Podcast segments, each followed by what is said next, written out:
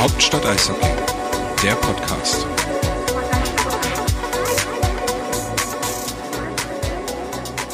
Ich habe jetzt gerade nur überlegt, wie ich einen Einstieg mache. Aber den Einstieg mache ich einfach. Hallo! Herzlich willkommen zu Episode Nummer 35 des Hauptstadt Eishockey Podcasts. Wir haben gerade festgestellt, guten Tag, genau. Flo, Wally und Tom sind am Start. Ich glaube, wir haben uns in 34 vorherigen Episoden nie, äh, doch bei der ersten wahrscheinlich haben wir uns einmal vorher vorgestellt, wer wir sind, oder? Ich glaube, sonst verzichten wir mal drauf, äh, vorzustellen, wer wir sind. Kann sein, ja, weiß ich gar nicht mehr. Aber ich glaube, selbst in der ersten haben wir es nicht von Anfang an gemacht, sondern irgendwie gefühlt mittendrin. Ja, die Wir erste wissen, wie, ich sag, wer, ey, wer uns nicht kennt, der hat eh alles verpennt. Von Ja. daher, Steht ja auch immer bei jeder Episode, wer dabei ist. Also ich meine, man kann ja schon auch gerne mal den Folgentext lesen.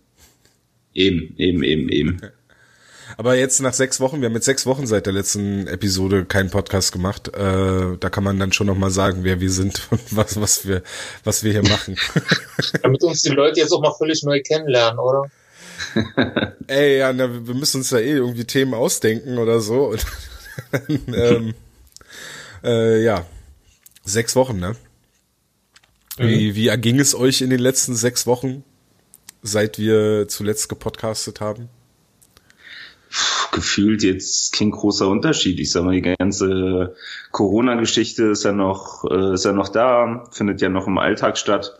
Ähm, auch wenn jetzt diverse äh, Lockerungen kommen, wo ich persönlich immer noch skeptisch bin. So, ein- für mich, glaube ich, das größte Highlight in der Geschichte Corona ist halt jetzt äh, äh, Ken morgens dann, hä? Ken Jebsen. Ja, genau, der auch. So, ich habe mir danach gleich mal einen Schnitzel geholt. ähm, nee, aber halt tatsächlich in, in der Bahn dann halt die ganzen Leute mit der Maske und so äh, zu sehen, das ist schon ganz interessant und ganz lustig zu sehen, wie viel sich dann doch dran halten. Ähm, ja, ansonsten, was willst du machen? So muss, irgendwo musst du halt das Beste draus machen. Irgendwie muss man trotzdem sein Zeug weitermachen. Ich bin ganz froh, dass ich einen Job hab und mach, wo ich, äh, wo ich rausgehen kann. Sonst, wir sind nicht, wäre meine Leber noch größer, als sie sonst schon ist. Ähm, ja, dann ist es halt so. Mal schauen, wie es weitergeht. Und bei dir, Tom, Ich wollte erstmal Wally den Vortritt lassen. oder so. Du Ja, sahst so nachdenklich aus.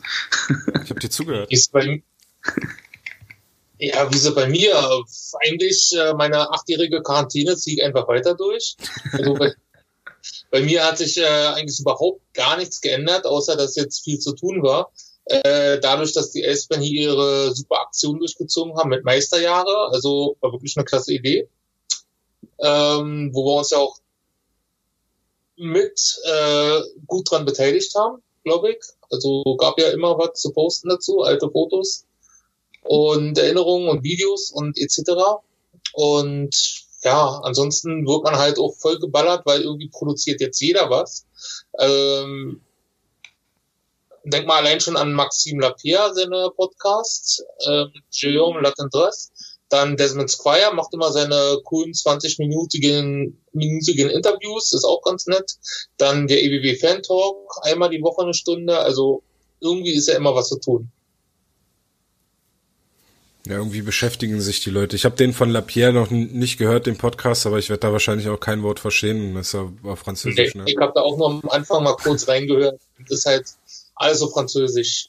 Außer Bonjour, je m'appelle Christian, comment ça va? Das war's dann auch. Dann könnte ich auch ausschalten. Ça va bien, konnte ich dir noch antworten und dann wäre auch mein Teil beendet. Und dann noch vielleicht Allele Bleu oder so. Ja.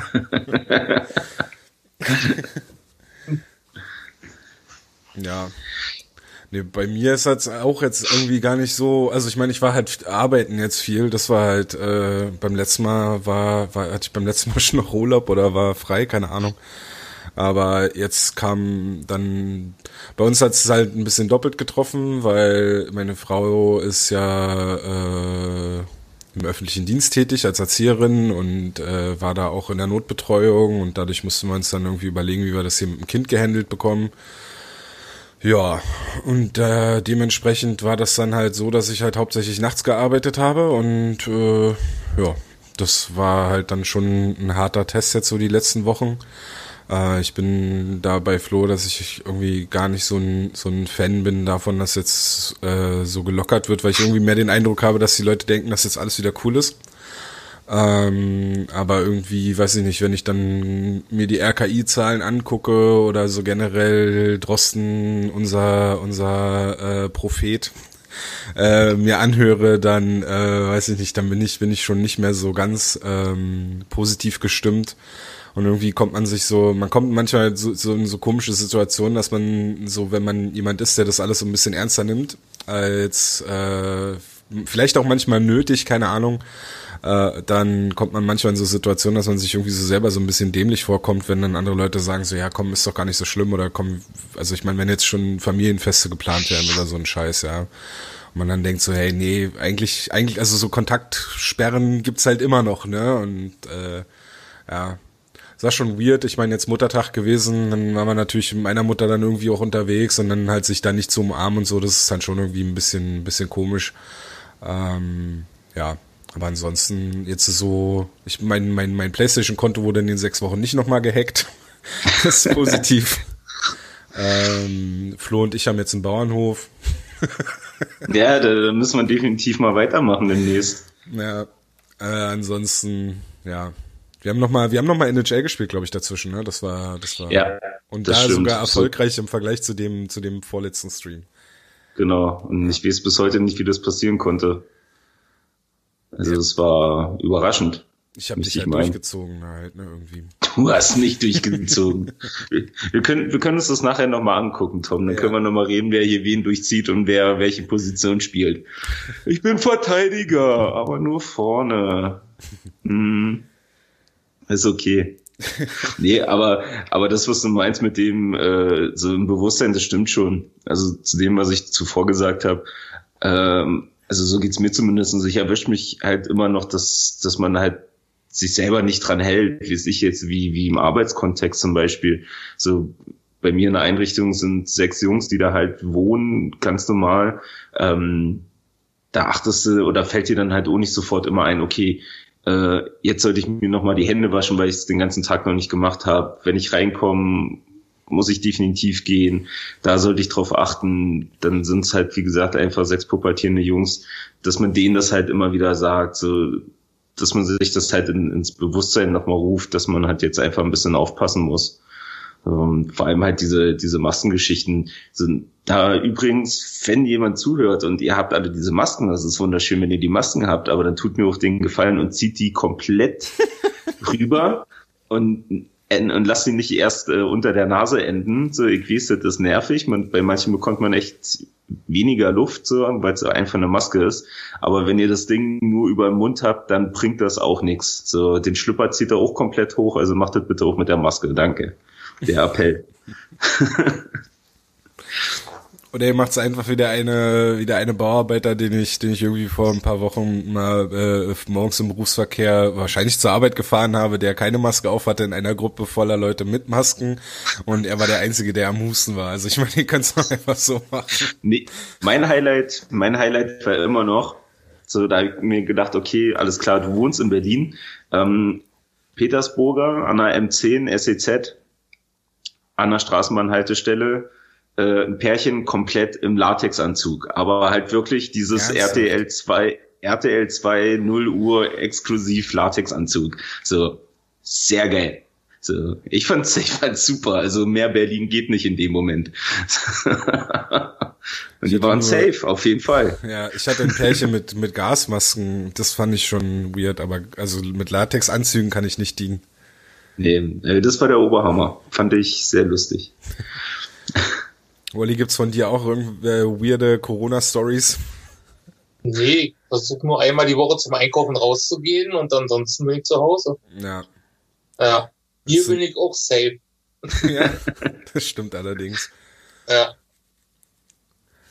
Ich meine, das ist halt irgendwie das einzige, also ich weiß nicht, wie es euch da geht, aber was, was, äh, ich meine jetzt, die DL-Saison wäre natürlich jetzt schon schon locker vorbei, aber wir hätten jetzt so in der NHL jetzt so langsam schon so wirklich die ernste, ernste Phase. Ich glaube, Playoffs wären auf jeden Fall schon am Laufen. So die erste Runde ja, müsste, glaube ich, so langsam zu Ende gehen. Ne? Die Weltmeisterschaft müsste gerade losgehen.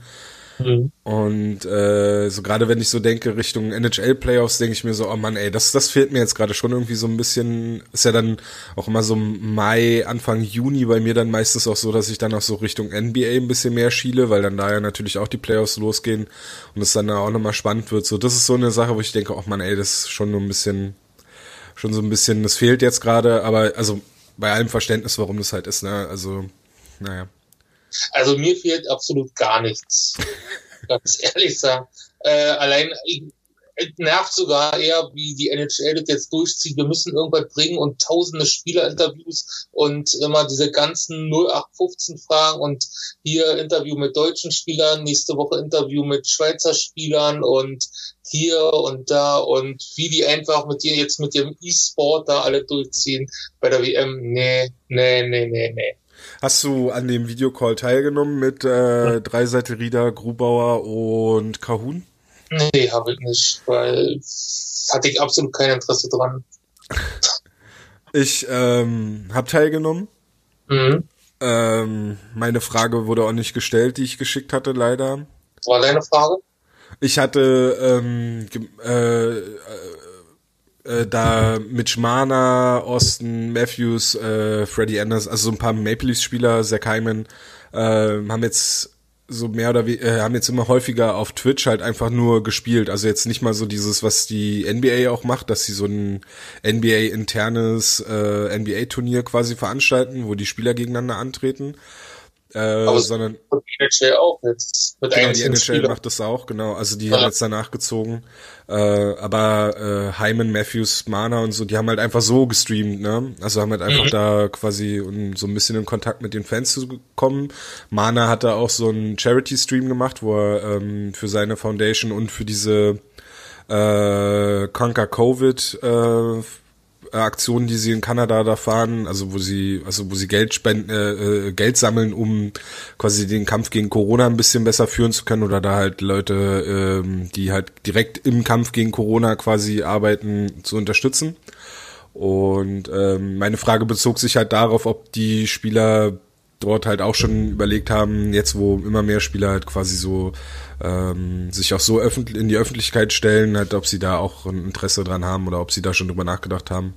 Einfach weil ich finde, gerade bei bei äh, Matthews Mana war es halt auch so ein bisschen, dass sie halt, du merkst halt, am Anfang war doch so voll so dieses, ähm, ich bin Profisportler und die guckt bestimmt auch irgendjemand aus den Medien zu und spätestens beim zweiten, dritten Stream war es dann so, ach komm, scheiß drauf, ob da einer von den Medien zuguckt, ich fluche hier und äh, ich spiele, äh, ich spiele halt Call of Duty so. Ich meine, dass das, das, das mit, mit, mit meinem eigentlichen Beruf nichts zu tun hat, so das, äh, das hast du dann schon gemerkt und das war dann schon eigentlich ganz cool.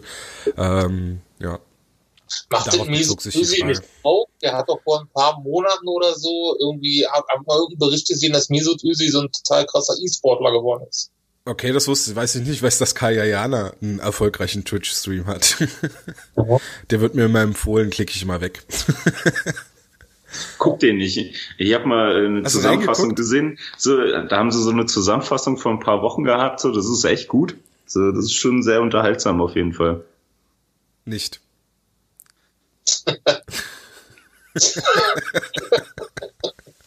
ja.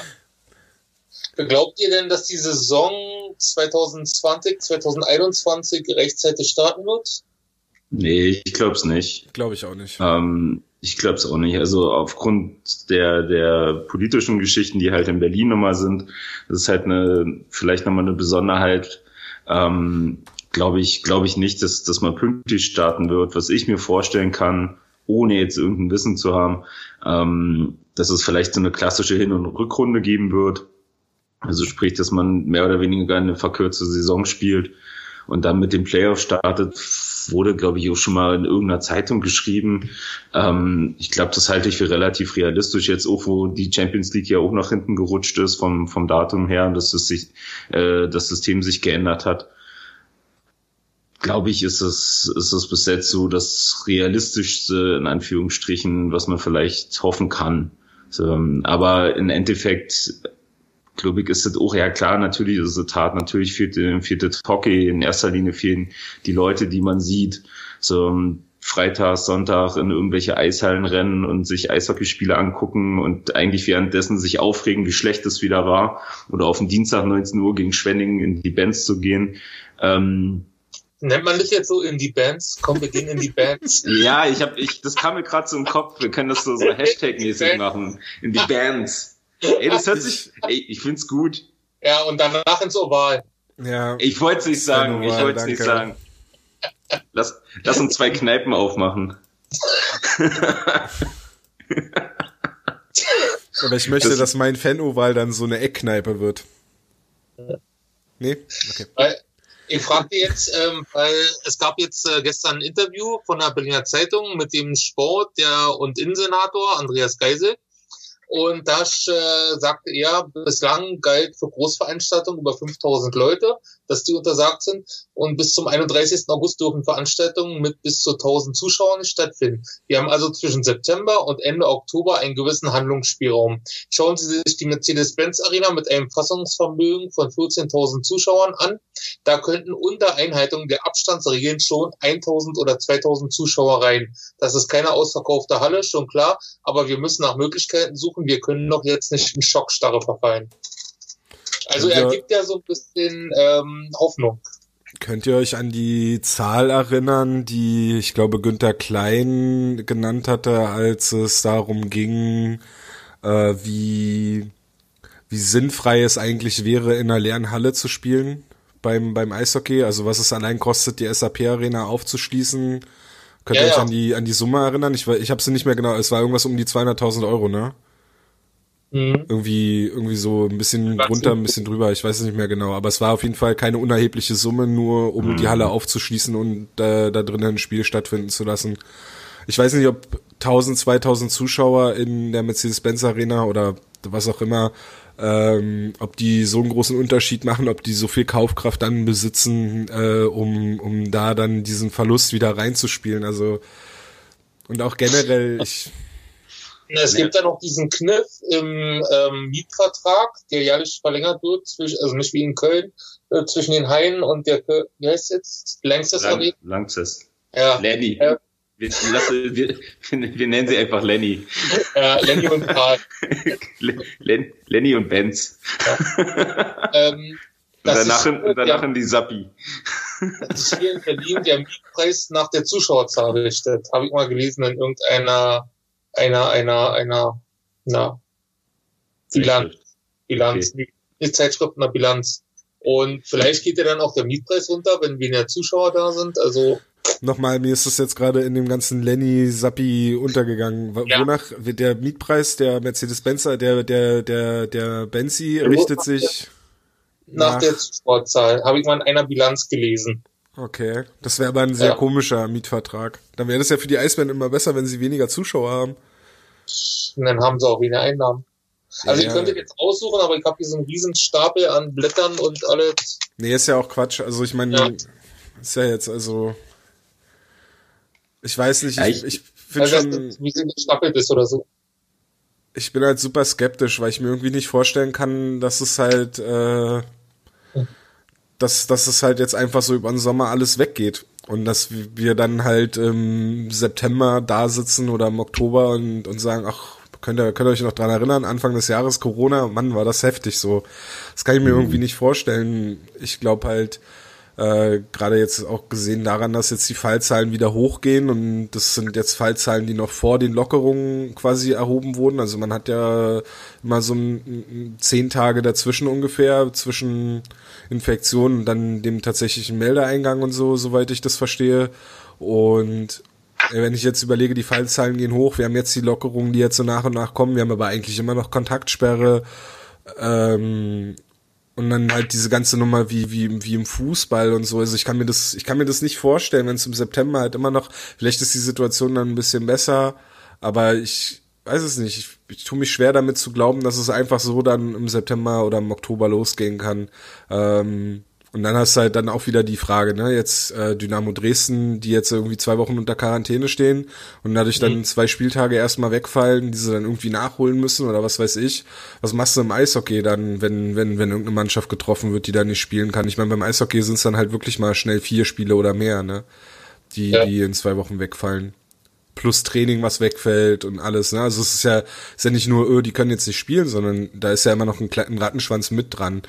Ich, ich weiß nicht, ich bin super skeptisch. Ich, ich kann es mir schwer vorstellen. Ich glaube auch nicht, dass die ganze Bundesliga-Nummer so super durchdacht ist, die jetzt äh, stattfindet und dass es überhaupt nicht auf überhaupt Anhieb. Also ich glaube auch, dass sie damit richtig schön auf die Schnauze fallen werden.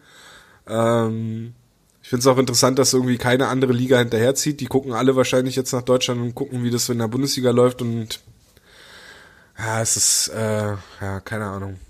Ich bin halt super. Naja, und das, und das und das und das sind ja, was du sagst, sind ja die die Ehen-Sachen.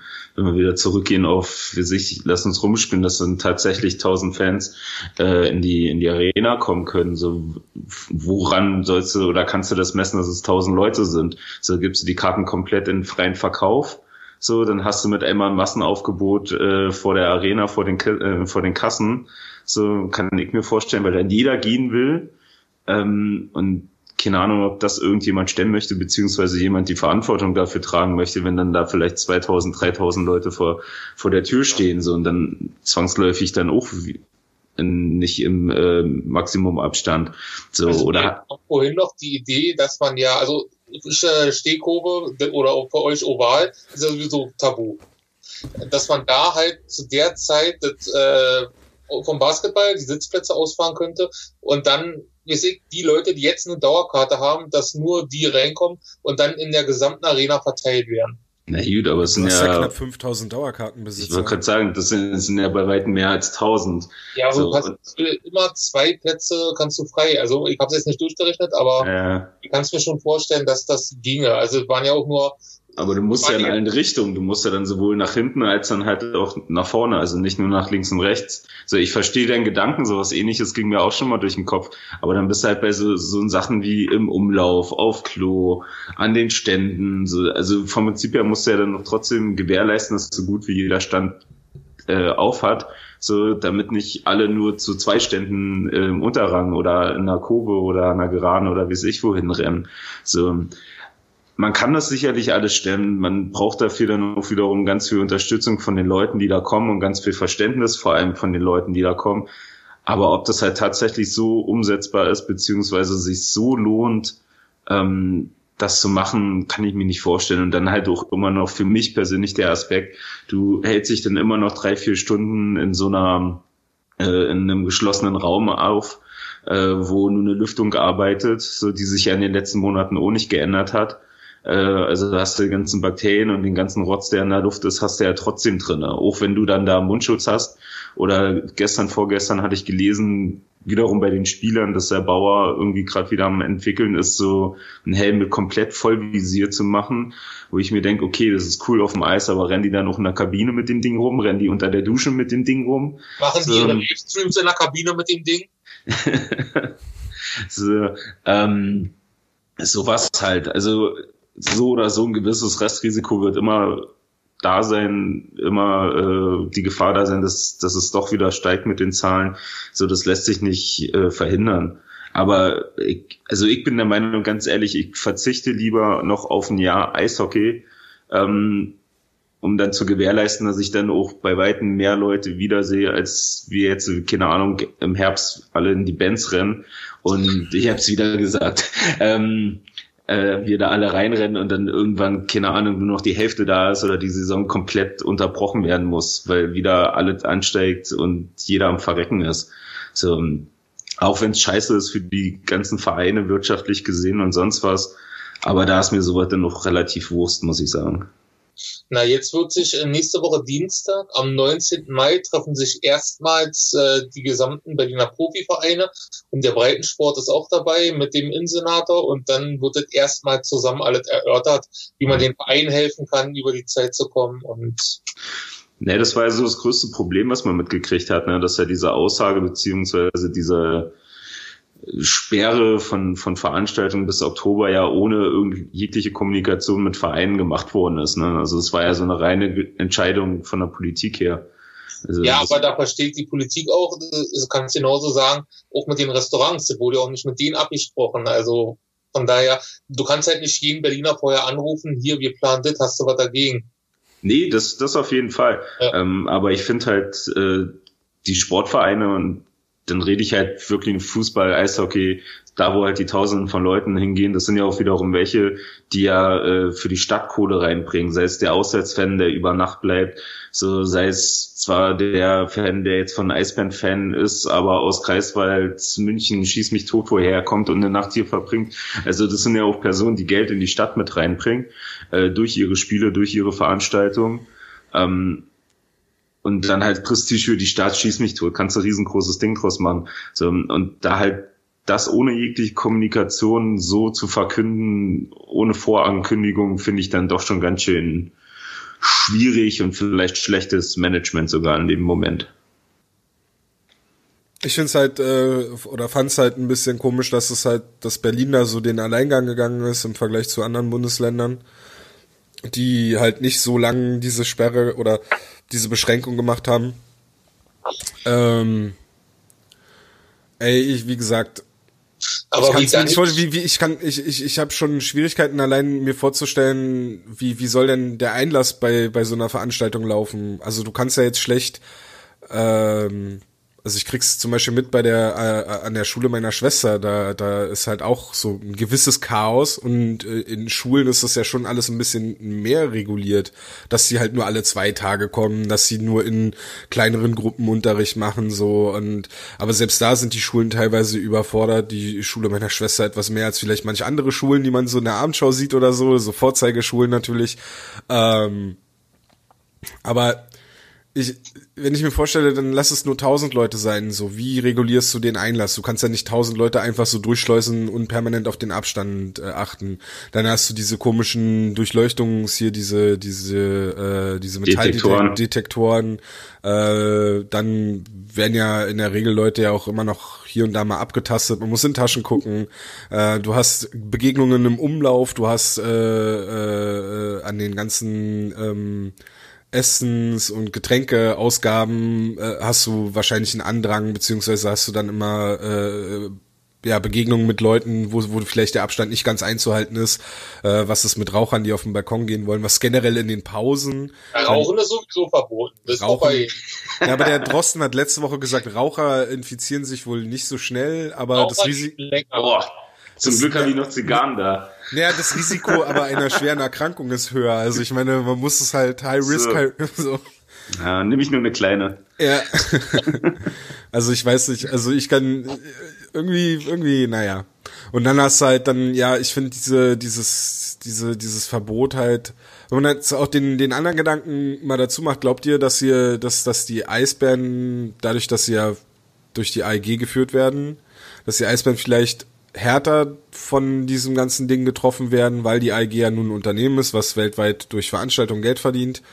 Hast du das ähm, schon in einem anderen Podcast gehört, die These? Ja, die These hatte ich eigentlich schon im Kopf, bevor der Podcast darüber gesprochen hat. Also Shorthanded News ist natürlich der Podcast, worüber wir sprechen, aber äh, die haben das ja auch schon mal aufgegriffen, inwiefern das vielleicht die Eisbären härter treffen könnte, weil die Eisbären nun mal an die AEG unter, äh, angeschlossen sind, äh, als jetzt beispielsweise München mit Red Bull im Hintergrund, SAP, äh, bei Mannheim oder halt Köln, Düsseldorf, halt Vereine, wo, wo, wo man halt, ähm, ja, die, die vielleicht einen anderen wirtschaftlichen Aufbau haben, meinte, die Eisbären könnten da eventuell wirtschaftlich langfristig äh, härter getroffen werden. Wahrscheinlich schon, ne? Mm. ja, ich finde ich finde es halt schwer einzuschätzen, weil es halt wirklich nur eine komplette Einschätzung von, von ganz weit außen ist. Ähm, ich sage selbst, selbst mit Red Bull, weiß ich nicht, bin ich ehrlich gesagt auch skeptisch, weil ja die eigentlich auch viel über Veranstaltungen leben, äh, Sponsoring und sonst was, sei es ihre Sportler, also ihre Sportler können ja auch nichts machen, also kann, können die da halt ohne irgendwie äh, einnehmen oder sonst was für eine Werbung machen. So, ich denke schon, also es wird jeden, wird jeden irgendwie treffen, es wird definitiv äh, auch finanziell zu sehen sein. Aber da jetzt, äh, also, oder anders gesagt, ich habe keinen Schiss, dass es uns geht wie die Freezers. So, das ist ja nun auch was, was man jetzt öfter hört. So, ähm, das glaube ich nicht. Dafür ist hier in Berlin dann doch nochmal ein anderer Stand als äh, da oben. Ich mache mir da keinen großen Kopf. So, man wird immer noch guten Sport sehen. So, vielleicht dann nicht mehr so die Riesenverträge raushauen, nicht mehr das Riesengeld rausnehmen. So, man guckt, was man äh, ausgibt und was nicht. Aber ich glaube nicht, dass man hier jetzt krasse Existenzängste haben muss. Das kann ich mir nicht vorstellen. Vor allem, die Eisbären haben ja vorher auch schon Minus gemacht. Also war ja nicht so, dass sie jeden, jedes Jahr 10 Millionen eingenommen haben. Ja, aber es also ja vielleicht leichter, so, dieses Minus auszugleichen, wenn das gesamte Unternehmen weltweit Geld verdient und jetzt verdient das Unternehmen halt kein Geld gerade seit äh, mehreren Monaten, weil eben weltweit keine Veranstaltungen stattfinden dürfen. Deswegen denke ich halt, also ich glaube schon, dass die AG ja. ziemlich krass treffen kann. Also jetzt, ich will jetzt nicht so eine so eine Panikmache betreiben. Das ist, war einfach nur der Gedanke, in den reinzuwerfen ähm, ich glaube auch nicht, also da bin ich schon bei Flo, ich glaube nicht, dass es dann halt einfach, dass sie hier einfach den Laden dicht machen und Licht ausknipsen, weil Nee, da ist ja das drumherum, das in Hamburg nicht gegeben war. Du genau. hast hier den Mercedesplatz, die ganzen Restaurants und alles, also das glaube ich auch nicht. Hm. Und ich glaube, wenn, wir, wenn wir alle zwangsgeimpft werden, der Impfstoff gefunden ist und wir dann alle zwangsgeimpft werden und Mikrochips äh, bekommen. Ihr seid noch nicht gechippt? nee, ich bin noch nicht gechippt. Ja, doch. Also ich bin, also ich bin seit einem Jahr gechippt, seitdem ich bei der GmbH arbeite. das ist ein Einstellungskriterium oder was? Ne, das kommt automatisch, so, weißt du? Und da schreibst und wenn du rausgehst, so kommt Lee hinten mit der Spritze und dann hast du so ein Ding im Nacken und dann sagst du, Aber Benz. die dann gleichzeitig auch als Türöffner. Wenn du vorbei ist, sieht ja, genau, ist so ein Transponder. Ja, genau. Wie das Ding ja. Ist. ja. Ne, der Vorteil ist, ich brauche halt keinen Stundenzettel mehr, ne? Das wird alles darüber gemacht. Mega, mega. So. Äh, aber nochmal ernst, äh, wenn, wenn ein Impfstoff gefunden ist oder wenn man irgendwie anders dieses Virus äh, eingegrenzt hat und das Risiko vielleicht wirklich gar nicht mehr so groß ist, ähm, glaube ich, dass auch die Lust der Leute an Veranstaltungen teilzunehmen einfach riesig sein wird. Und ich denke mal schon, dass dann, also nicht nur in Berlin, sondern generell in ganz Deutschland, weltweit, dass dann äh, sich, also ich meine, Restaurants werden irgendwann wieder voll sein. Ich kommt natürlich auch darauf an, wie sich die Wirtschaft erholt, aber äh, ich kann mir dann auch vorstellen, dass bei den Eisbären natürlich dann auch viele Spiele ausverkauft sein werden, zumindest in der ersten Phase nachdem, also wenn es heißt, ey, äh, wir dürfen wieder Veranstaltungen über 1000 Leute, wir dürfen wieder äh, 14.000 Leute in die Arena lassen, dann das, das erste Spiel wird hundertprozentig mhm. ausverkauft sein. Und äh, ja, das wird, danach dann auch, also ja. ja, es wird, ich sage unabhängig von den Spielen, ich glaube, das wird dann jeder mitkriegen wenn es soweit ist, das sind dann hier zwei Tage äh, Ausnahmezustand und Festivalstimmung. So, ähm, ich glaube, da gibt so viele gelbe Zettel dann nochmal. Also, also von daher, ja, wie gesagt, man muss gucken, wie es wie es läuft, in welche Richtung das geht und halt auch keine Panik machen. Also wie gesagt, alles, also ich finde halt auch alles, was jetzt überstürzt ist, das rächt sich dann zum Ende des Jahres nochmal. Aber irgendwie muss ja trotzdem eine, eine gewisse Vorbereitung geschehen auf die neue Saison. Also im Hintergrund wird ja trotzdem weitergearbeitet. Das ist ja nicht so, dass man da, dass das äh, Stefan Richer und und Serge Aubin und Lee jetzt einfach äh, sagen, ach ja, verlängerter Sommerurlaub, äh, wir legen uns mal auf die faule Haut und schauen mal, wenn wenn der ganze Mist hier vorbei ist, dass wir dann mal wieder langsam an die Arbeit gehen. Ähm, sondern es wurden ja, ne, sicherlich jetzt nicht erst während der Corona-Zeit die Transfers äh, eingetütet, aber zumindest verkündet und finalisiert. Und zwar ähm, kehrt Nino Kinder zurück zu den Eisbären, Tobi Anschischka kommt zurück zu den Eisbären, Hakon Hänel kommt zurück zu den Eisbären und Erik Steffen verlässt die Eisbären Richtung Dresden, nee, Weißwasser, ne? Genau, Weißwasser. Ja. So, das sind die, die vier ja, U23-Transfers, die in den letzten äh, Tagen und Wochen bekannt gegeben wurden, über die wollen wir natürlich dann auch nochmal äh, kurz hier sprechen. Wer möchte beginnen? Und mit wem wollen wir beginnen? Wollen wir uns die, die, Sagen wir mal den größte... größten Namen an, Anschitschka, oder? Okay, ja. ich dachte, ich da wollte den, die, die größte Überraschung wollte ich eigentlich hinten ranstellen, aber dann fangen wir mit Anschitschka an. Ja, es ist wirklich eine Überraschung, dass er zurückkommt. Also, ähm, hat einen Vierjahresvertrag, einen Raum unterschrieben wir haben es oft genug erwähnt. Ich weiß nicht, ob ihr das auch so gesehen habt. Ich, wie ich, also ich hätte mir gewünscht, dass er noch ein paar Jahre in Rauma bleibt und sich in Ruhe entwickelt. Wir haben doch im und, letzten Podcast erst noch drüber geredet, dass wir das genau. alle scheiße ja. finden würden. Ja. aber wirtschaftlich jetzt in der Krise ist es eine kluge Entscheidung, muss man auch sagen. Also sportlich scheiße für ihn, weil er Bankdrücker sein wird, oh, aber wirtschaftlich für die Eisbären gut, weil er halt auch keine Zehntausenden Euro im Monat verdienen wird. Ja, definitiv. Ich, also ich glaube, das ist so die, das große Ganze, was man bei den ganzen Zugängen jetzt sagen kann von den Jungs schon. Ähm, wie gesagt, mit Anschitzka fand ich ja tatsächlich überraschend. Vor allem, dass es halt gleich von Anfang an erstmal so gesagt wird, hey, er ist jetzt hier als Nummer zwei. Muss ich aber auch sagen, bin ich jetzt skeptisch, weil äh, was das angeht, junge Torhüter und wir nehmen die als zwei mit und wir gehen in die Saison, haben wir ja nur noch zuletzt gesehen, wie es gegangen ist. Also ich stelle ganz klar die These auf, ich glaube nicht, dass wir zum Ende des Jahres, egal wann die Saison anfängt, äh, Anschutzgar als Nummer zwei haben in Berlin. Ich kann mir eher vorstellen, dass da vor den Playoffs wieder irgendjemand geholt wird. Ähm, mit Niederberger, ja, na gut, der kennt die Situation jetzt aus Düsseldorf wo er, wo er einen jungen Torwart hinter sich hatte mit Potenzial. So, ich glaube, für den wird es keine große Veränderung haben. Aber dass man halt jetzt tatsächlich den Move gemacht hat, Anschützger wieder zurückzuholen, ah, weiß ich nicht. Also bin ich ehrlich gesagt kein Fan von.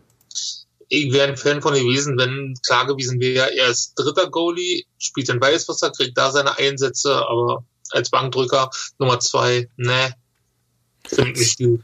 Es wäre ja auch nicht mal safe gewesen, dass er in Weißwasser die klare Nummer eins ist oder so. Also selbst das, du kannst ja selbst auch, ja, Weißwasser ist Kooperationspartner, aber du kannst denen ja auch nicht sagen, hey, äh, ihr kriegt Anschitschka, aber dafür muss er bei euch die klare Nummer eins sein, ihr müsst ihn spielen lassen. Also selbst das wäre ja mhm. nicht safe gewesen, dass sie das machen. Also ähm, die müssen ja auch noch ihren eigenen Handlungsspielraum irgendwie behalten. So ja. war es halt vor zwei Jahren, da hat halt, wie hieß er noch, Maximilian Franz sehr viel Eiszeit dort bekommen, aber dann wurde ihm halt auch Mac Caruth vor die Nase gesetzt und der wurde erster Goalie, weil es war auch ein klarer erster Goalie. Ja. Ja, das ist halt das Problem. Hm. Also ich finde es halt irgendwie schade, es war halt so, die Geschichte Anschitschka vielleicht noch mit einem weiteren Jahr in, äh, in Rauma oder noch ein zweites, drittes Jahr in Rauma dann und das vierte dann, wenn er da vier Jahre unterschrieben hat, ähm, dann wäre er ja dann noch irgendwann im Draft interessant geworden für die NHL und da hätte er sich wahrscheinlich über die finnische U20 äh, oder dann halt auch die die finnische erste Liga sicherlich besser empfehlen können als jetzt als zweiter Goalie für die für die Eisbären Berlin. Aber das haben wir schon letztes Jahr auf der Liste bei der beim Draft. Aber er wäre doch dieses Jahr dann auch nochmal möglicherweise, hätte man ihn theoretisch nochmal picken können. Ja, aber ich nicht dran.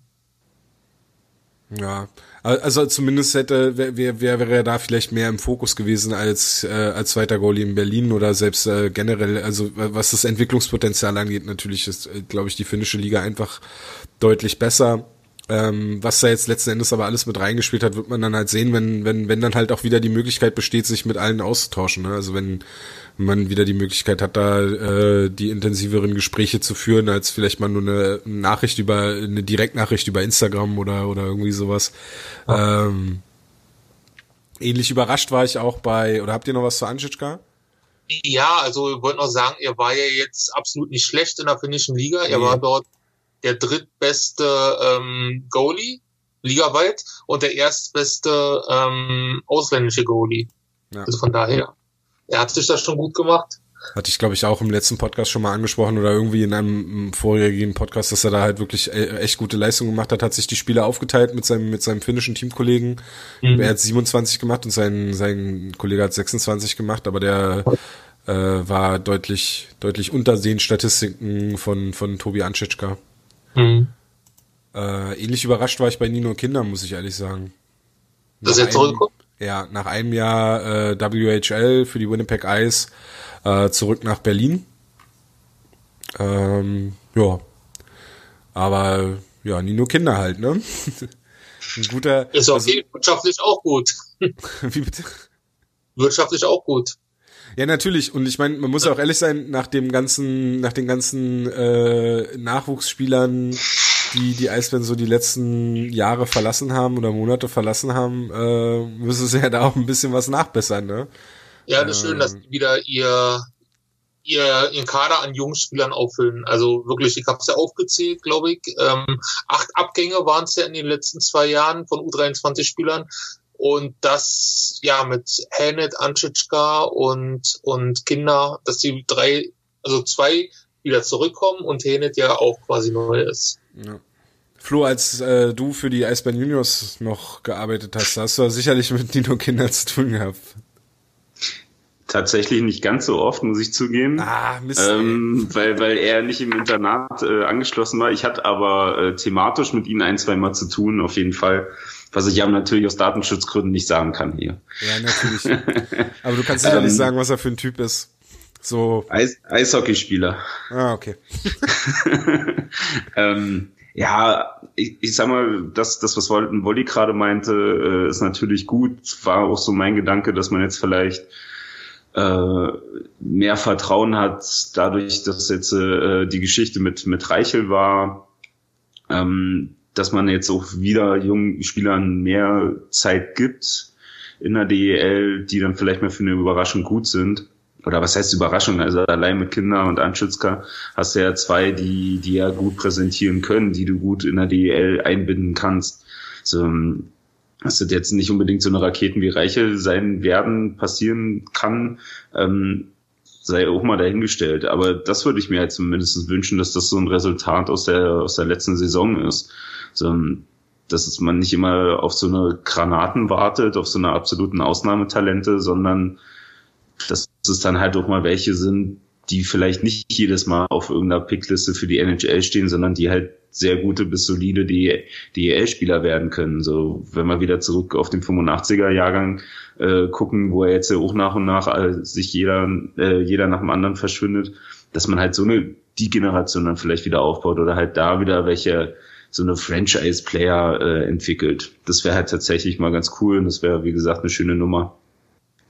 Ja, gerade bei Henet, äh, ich habe ja mit Hardy Genze gesprochen, der sein Trainer damals war und der hat damals schon gesagt, von den drei Jungs, die nach Salzburg gewechselt sind, vor drei oder vier Jahren, wann das war, äh, da war er der mit dem besten Entwicklungspotenzial und er freut sich richtig, dass Henet jetzt wieder zurück nach Berlin kommt und hat ihn gelobt, er ist ein absoluter Allrounder, hat ihn mit äh, Bush und Brown, Brown, Brown. Brown, Brown oder Bands. Ja, ähm, mit Busch und Braun verglichen. Er kann in der Defensive spielen, er kann auch im Flügel spielen und ja, also schon gut, dass der wieder da ist. Aber Håkan Hänelt ist tatsächlich erst 16 Jahre alt, richtig? Ja, Das ist kein Aber- Fehler bei Elite Prospects. Nee, wird, wird aber demnächst, glaube ich, noch 17, hatte ich gesehen. Ja, am 1. am 1. Juni. Juni. Ja. Ja. Und er geht, also Adi Gänse geht davon aus, dass es ähnlich geplant ist wie bei Lukas Reichelt in der Entwicklung, dass er halt nicht ähm, erstmal jetzt zur DNL-Mannschaft kommt oder wenn dann weiß, was er, aber eher Berlin, denkt er.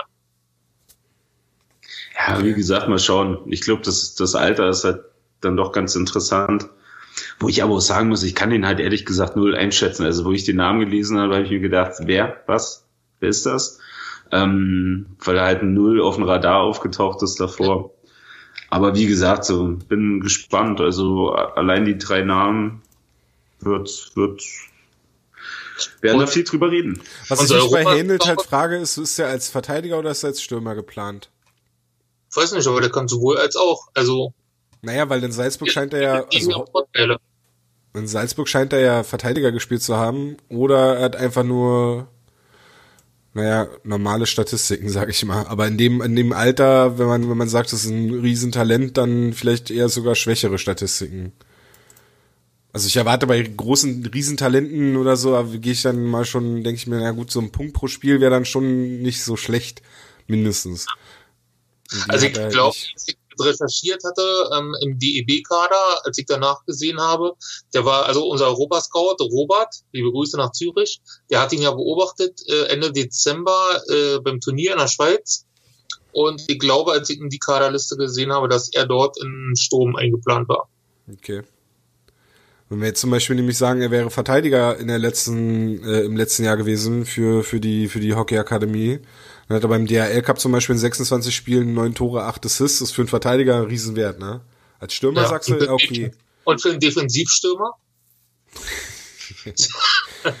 Defensivstürmer ist, ein Defensivstürmer ist ein Verteidiger, ganz ehrlich. Nein, aber also soll jetzt nicht nicht also ich frage ich frage ja, mich halt nur ja nicht an den Punkten festmachen, wie viele Punkte er macht. Ist ja nur das, was ich jetzt gerade sehe. Ich habe ihn ja nicht bei, bei, bei, bei irgendeinem Turnier schon spielen sehen. Ich gucke halt auf die Statistiken, denke mir so, ja, okay. Äh, und bin dann halt, sehe halt, dass er, dass er Stürmer und Verteidiger spielen kann. Lese auch das, was du von, von Hardy zitiert hast. Dass er halt mhm. vielseitig ist, dass er ein guter Skater sein soll. Und dann frage ich mich halt, okay, ist er jetzt als Stürmer, ist er als Verteidiger geplant? Ähm, und wenn ich die Statistiken sehe, wenn ich dann auch dieses, was du gerade gesagt hast, der Vergleich zu Lukas Reichel, ähm, wenn ich das dann zu den Statistiken von Lukas Reichel anlege, äh, klar, DNL-Statistiken. Ich meine, ich hab, hatte hier gerade noch die Saison offen, die letzte von Nino Kinder für die Eisbären Juniors. Da waren Reichel und Kinder jeweils, äh, oder waren beide zusammen die, äh, die Topscorer. Reichel mit 42 Punkten und Kinder mit 41 Punkten in jeweils 33 Spielen. Äh, dann, dann ist das natürlich ein Wert, wo ich sage, oh ja, okay, das ist schon, das ist schon bemerkenswert. Und da sehe ich dann eher, also die, wenn ich die Schablone anlege, auch wenn äh, Hänelt jetzt vielleicht nicht ganz das Talentniveau hat, was Reichel hat. Aber wenn er, wenn, wenn man sagt, okay, der kriegt vielleicht dasselbe, ähm, dieselbe Behandlung, dass er halt erstmal sich in der DL zeigen soll und, und etablieren soll, bin ich, bin ich absolut dafür, bin ich Fan von, finde ich gut. Mhm. Ähm, ich sehe es dann halt nur, ich frage mich dann halt nur, wie, wie das laufen soll. Wenn er jetzt als Verteidiger, als Verteidiger finde ich es eh dann schwierig als 16-Jähriger oder dann 17-Jähriger und, und Verteidiger braucht, haben es eh am Anfang, gerade im, im, im Männer-Eishockey dann, dann schwerer. Wir sehen es jetzt auch zum Beispiel an Erik Mick, der schon seine, seine Zeit braucht oder dem sie die Zeit auch geben, der jetzt seine erste Profisaison in der DL2 quasi gespielt hat, der, denke ich mal, nächstes Jahr eine viel größere Rolle im DL-Kader spielen wird, also viel mehr Einsätze bekommen wird, äh, vielleicht sogar einen festen Platz im Kader haben kann. Und äh, ja, da musst du, glaube ich, dann als 17-Jähriger schon extrem überzeugend sein, damit du da dich dann halt so Rasmus Dalin zum Beispiel so auf dem Level, weißt du, dass du dich gleich im Profi-Eishockey etablierst und dann, wo sind denn hier die 16-Jährigen, kommt von schwedischen Journalisten. Ja. Ja. Das war jetzt einfach nur. Und äh, ja, zu Nino Kinder, wir, wir, wir umschiffen gerade so ein bisschen alles so um Nino Kinder, ne? Ich meine, die erste Saison oder die Saison in der WHL, 11 Tore, 10 Assists, 21 Punkte, 49 Spielen, schon gute Werte. Ähm, also ich, ich habe ja so ein bisschen beobachtet. Er begann ja oder wurde vom Trainer am Anfang der Saison immer in den ersten beiden Reihen eingesetzt. Ja. Und zum Ende hin ging es dann immer weiter runter. Dritte ja. Reihe, vierte Reihe. Ich weiß nicht, ob der was zu sagen hat, aber war schon auffällig. Ja. Gut, auf der anderen Seite wäre es ja jetzt so nicht der erste jungsche Deutsche, der halt drüber geht und mitkriegt, dass es vielleicht noch nicht seins ist oder generell nicht seins ist und halt wiederkommt.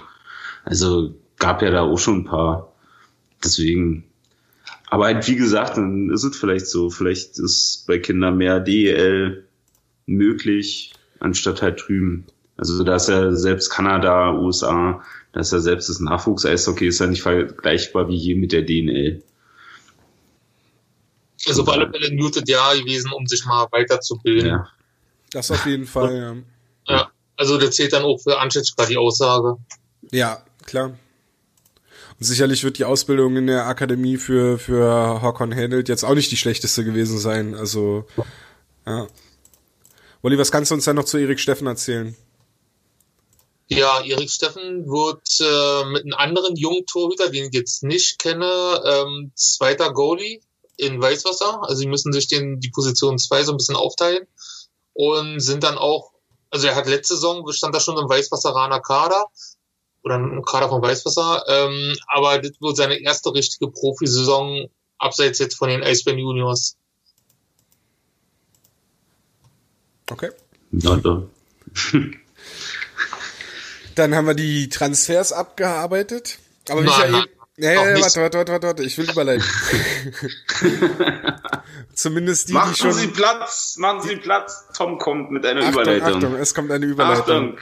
Die Überleitung packt rückwärts ein. Piep, piep. hinten bist du rum, hinten bist du rum. Und zwar sind das ja die Transfers, die jetzt offiziell vermeldet wurden, aber wie ich ja schon eingangs gesagt habe, es wird natürlich im Hintergrund weiter äh, auf, äh, na, vielleicht nicht auf Hochtouren, aber es wird auf jeden Fall im Hintergrund gearbeitet. Ähm, und äh, in dem Zusammenhang hat Wally einen Quiz vorbereitet äh, für Flo und mich, weil Insider Wally äh, da wohl was gehört hat. Nee, ich habe einfach nur eine Theorie, die ich mal darlegen möchte. Ach, eine Theorie. Eine Theorie, eine Theorie. Und vielleicht kommt er ja drauf, um, um, um wen es sich bei der Theorie handelt. Okay. Also ich habe letztens mal so in meine Unterlagen geschaut und ähm, ach, wie soll ich es am besten sagen? Wen Stefan Ustorf so ges- gescoutet hat in seiner Zeit, als er noch in Berlin war. Und da fiel mir ein, oder fiel mir auf, aha, ja, okay, der, der, der, der ist jetzt dorthin, der ist dorthin, aber der ist noch frei und ja, was ist denn mit dem? Hab mich dann so ein bisschen schlau gemacht über den und da kamen einige Sachen auf, wo es passen würde, dass er hierher kommt, dieser Spieler, den ich meine. Noch hast du keinen, nicht einen Tipp. Also ich, Ja, Wayne also Gretzky. äh, was? Wayne Gretzky. Genau, Wayne Gretzky. ja, nee, also äh, fangen wir an mit dem ersten Tipp. Er spielte hier schon bei, der, bei den Schülern. Ja, sage ich noch nicht, weil es wäre einfach, sonst könntet ihr hier nachgucken einfach nur. Bin schon dabei. Äh, ja, ja. Er ist äh, seit vergangenem Jahr deutscher Nationalspieler. Stefan Ustorf hat ihn am 16. November 2018 und am 2. November 2019 beobachtet. Warte, ich hab's. Nein, hab ich. Flo, schon eine Idee? Nee, es muss ein jüngster Spieler sein. Ja. Mein Herz bricht ein bisschen, weil es dann doch nicht Pieta wird, aber okay. Wolltest du Ähm, Pieta haben? Auf gar keinen Fall. Pieta, Pieta, Pieta. Pieta, Pieta. Ähm, also muss es ja definitiv ein, ein jüngerer Spieler sein, Mhm. der aber nicht unbedingt in Mannheim oder München spielt gerade. Mhm. Also ich habe kein, ich, ver- ich überlege gerade, wie der Name heißt. Ich bin Der spielt seit sieben Jahren in, in Nordamerika. in Nordamerika. Okay, nee, dann bin ich weg. Ich war gerade irgendwie auf Augsburg, weil da ist mir der Name nicht eingefallen von ihm. Aber okay, mach weiter. Nordamerika. Nordamerika. Was habe ich noch als Tipp aufgeschrieben? Leon Ähm. Am 30.12.2019 habe ich Tom schon von dem Spieler berichtet. So was merkst du dir oder Der was? Der weiß nicht mal, was letzte Woche war, Mann. Wann? Am 13.12.? Am 30.12.2019 habe ich dir davon erzählt. Alter, hör auf. Hättest dir mal lieber den Namen gemerkt. Seit sieben Jahren in Nordamerika. Deutscher Ja. Nationalspieler. Und sagt jetzt nicht Corbinian Holzer. Der ist ja nicht erst seit letztem Jahr Nationalspieler. Nee. Ah. Ein, ein Teamkollege von Ihnen hat äh, jetzt vor ein paar Wochen einen Vertrag bei den Vancouver Canucks unterschrieben. Der ein Auch Teamkollege von ihm. Du meinst Marco Michaelis? Genau. Ja, Aber das ist Ja. der Teamkollege von ihm. Das ist der Teamkollege, der in Ja. nach ja. Und, Scheiße. und jetzt kommt die krasseste Verbindung. Der Vater von dem Spieler, den ich meine, Heißt Hat- Anschützka. hat schon mit dem Vater von Sebastian Streu zusammengespielt. Lukas Drei Reichel. Jahre in Bremerhaven. Also mehr so Deutsch-Kanadier. Mehr oder weniger. Hm? Wow. Das ist keine unwichtige Information. Ja. Äh. Äh, hast du eine Idee? Ich habe gerade nichts vor mir. Ich bin gerade am überlegen. Ich gehe gerade irgendwie so die, die letzten Ich- ja, ich- Nati-Kader ich glaub, von Deutschland. Also ihr ziemlich schon mit sicher, Sebastian äh, vielleicht äh, mit einem, sie mit Puppen gespielt haben oder so. Oder in, in, im Ähm, Sandkasten. Junge Okay. Adler Mannheim gespielt, Mhm. in Bad Nauheim geboren, Das weiß ich jetzt nicht. 23 Jahre alt. Mhm. 23 Jahre nicht. Glaube 24. Also ich glaube, dass er am 6. Mai 1997 geboren wurde. Warte, gucken wir mal. Nee, falsch. Am 31. Oktober 95 geboren? Ja, das kommt schon eher hin. Ah, Mist, dann hätte, also der, der erste wäre mir lieber gewesen. Okay, Dann hast du, äh, dann meinst du Parker Tuomi. Genau, genau. Das würde alles irgendwie wie die Faust aufs Auge passen. Also Okay. wenn man sich das alles über Jahre hinweg beobachtet und alles merkt und dann jetzt die Verbindungen streut, Romi. Und äh, was ich dir da erzählt hatte, da war ähm, der Vater, Trail Tomi, der ist ja der Trainer in Augsburg. Also hättest du vielleicht doch fast recht gehabt, Flo. Und Augsburg. ähm, da saßen wir bei der Pressekonferenz und da habe ich dir gesagt, der Sohn wurde schon von Stefan Ustorf gescoutet. Ja, ja, ja, da, ja, ja, ja. Daran erinnere ich mich. Nie im Leben erinnert dich daran. Doch, da, nein, man, ja, doch, ich erinnere mich dran. Ja. Aber weißt du, wer dann, wer, weißt du, wer da noch Minnesota State University spielt? Also, Oliver ist 100 Pro, Abramnik. ja, Julian Abramnik Aber, aber jetzt kommt's noch, der Julian Napravnik hat, glaube ich, noch ein Studienjahr, also zwei Semester und äh, Parker Tomi ist jetzt fertig. okay, ja, mit 24. Ja. Und mir le- seit ich den Gedanken im Kopf habe, da habe ich die ganze Zeit diese, äh, diese Melodie von Mitte der 90er, kennt ihr noch diese Werbung? Tomi, hier kommt der Genuss. Ja, okay, das ist ein Reach. Aber ja, Ja, der hat in seiner ersten Schülerbundesliga ja, äh, in seinem ersten Schülerbundesliga-Jahr 76 Punkte in 24 Spielen gemacht. Das nach war Düsseldorf 2009, 2010, ne? Ja, genau. Bei den Eisbären Juniors. Genau. Also, kommt halt auch noch dazu, dass er schon mal hier in Berlin gespielt hat. Und hat er zwei Jahre Düsseldorf und dann Jungadler Mannheim. In Düsseldorf hat's gar nicht funktioniert. Ja, interessant. Ist halt aber auch wieder, also wäre jetzt nicht so der Knaller, der mich dann für, für äh, wo ich vom Stuhl falle. Aber Deutsch, 24-jährigen Nationalspieler, finde ich jetzt schon recht ordentlich. nee, ist ja, nein, das Ja. wollte ich gerade sagen, ist jetzt nicht so, ist jetzt natürlich ein, eine gute Verpflichtung wahrscheinlich. Aber Ähm, kein großer, riesengroßer Name. Genau. Das ist, glaube ich, eher das, was, was Tom meint. Das ist so dieses, wo schon eine Pressemitteilung reicht und das Ding knallt erstmal ein. Ja. Ist halt, äh, ich vermute dann eher so eine Verpflichtung so Niveau Sebastian Streu, vielleicht ein bisschen besser. Viel Vielleicht besser. so, ja, schon ein bisschen, ja, viel besser vielleicht. Also kein Lukas Reichel, kein Sebastian Streu irgendwo dazwischen, aber ist jetzt auch nicht so, das ist jetzt kein Maxime Lapierre, so das wollte ich me- meinen mit Knaller. Nee. Weißt du, Nee. das, also genau, was Flo meinte, wenn, da kommt die Pressemitteilung, Maxime Lapierre unterschreibt bei den Eisbären, äh, oder einen Tag vorher der Artikel bei hauptstadteishockey.com und dann, äh, das knallt dann halt. So war es damals nicht. Der Artikel war schon einen Tag vorher fertig, dann sagen wir es lieber so. Ähm, also es, es, es passt zu den Artikel, den ich halt geschrieben hatte letztens, dass die dann die Jugend, also er ist jetzt mit 24 nicht mehr ganz da einzuordnen, aber durch sein Studium und jetzt ist er fertig, kommt dann, wurde nach Deutschland zurückkommen. Also für mich passt da theoretisch alles und ja, also diese ganzen Querverbindungen, die man dann sieht, also Ja, auf jeden Fall. Vor allem, wenn man halt so rein auf, auf Statistik sich, ich finde immer, es lässt sich immer viel herleiten vom, äh, von, vom Körperbau beziehungsweise von der Größe von dem Spieler. So, ich sag mal, da würde der ja auch reinpassen. Hä? Das ist nicht viel.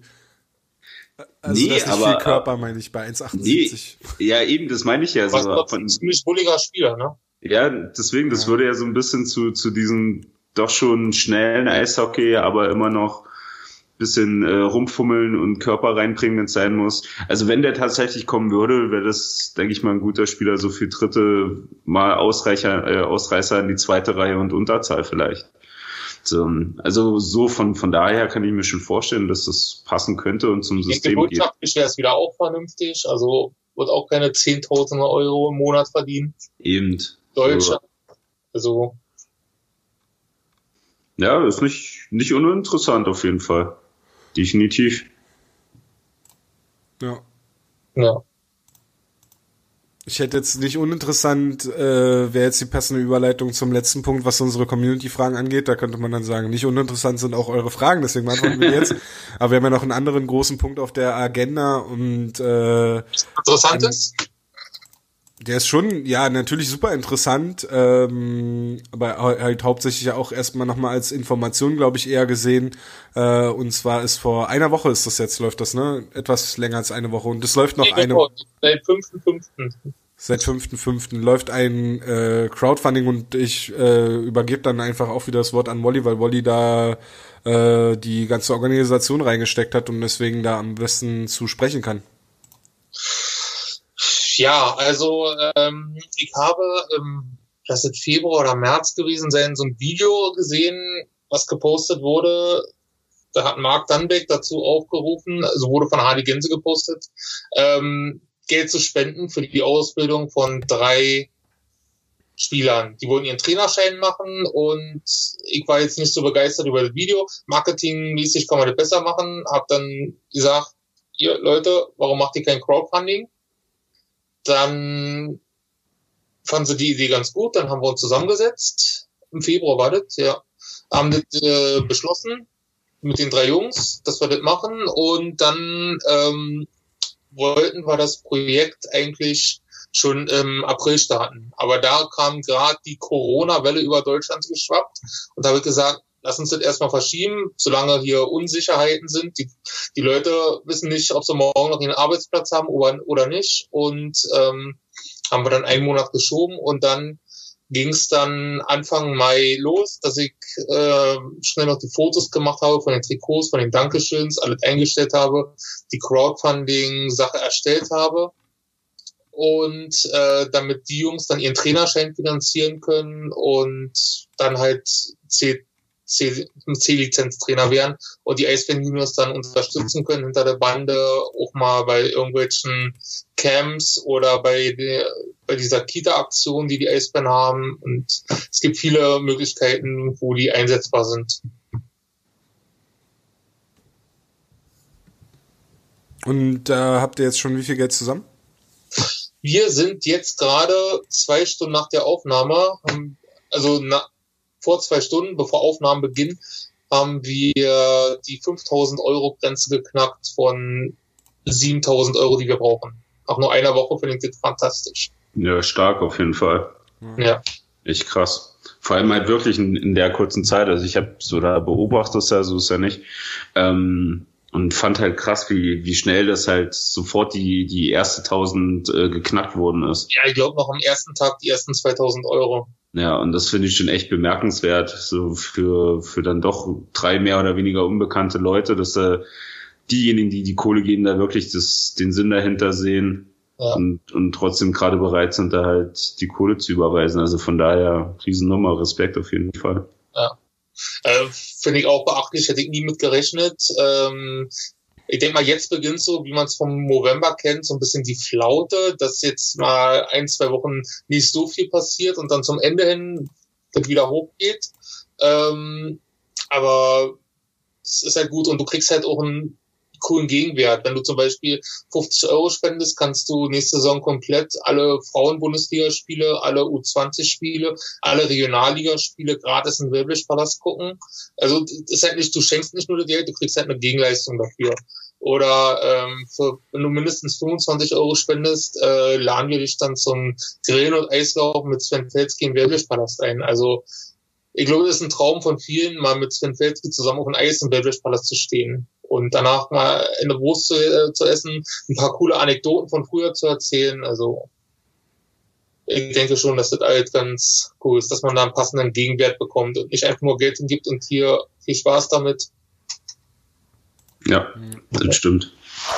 Äh, wie viel kostet der Trainerschein einzeln? Weißt du das? Hast du es im Kopf? Nee, nee.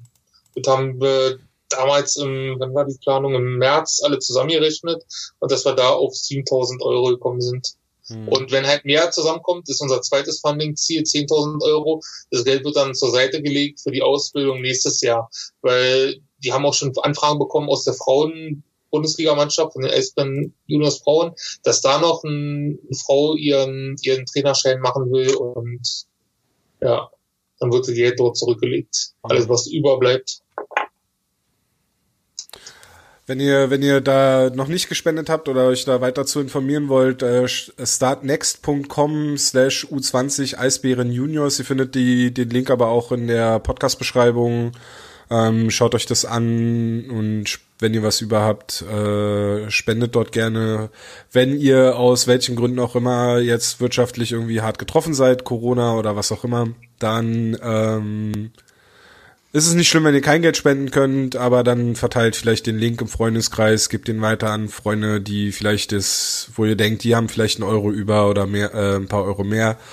Ähm, oder legt in der Gruppe zusammen oder so. Unterstützt die Jungs, dass sie da ihren Trainerschein machen können. Und wenn das alles positiv verlaufen ist, können wir uns dann mal kritisch damit auseinandersetzen, warum ein Trainerschein im Eishockey so teuer sein muss, wo man doch eigentlich gerne viel mehr Trainer-Nachwuchs haben möchte.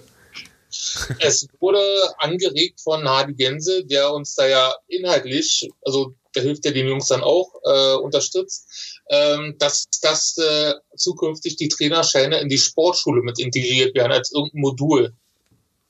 Wäre eine Aber Möglichkeit, die das, glaube ich, ganze, diese kostenintensive, äh, diese ko kostenintensive Nummer äh, vielleicht ähm, ja ein bisschen runterschrauben würde. Mhm. Ja.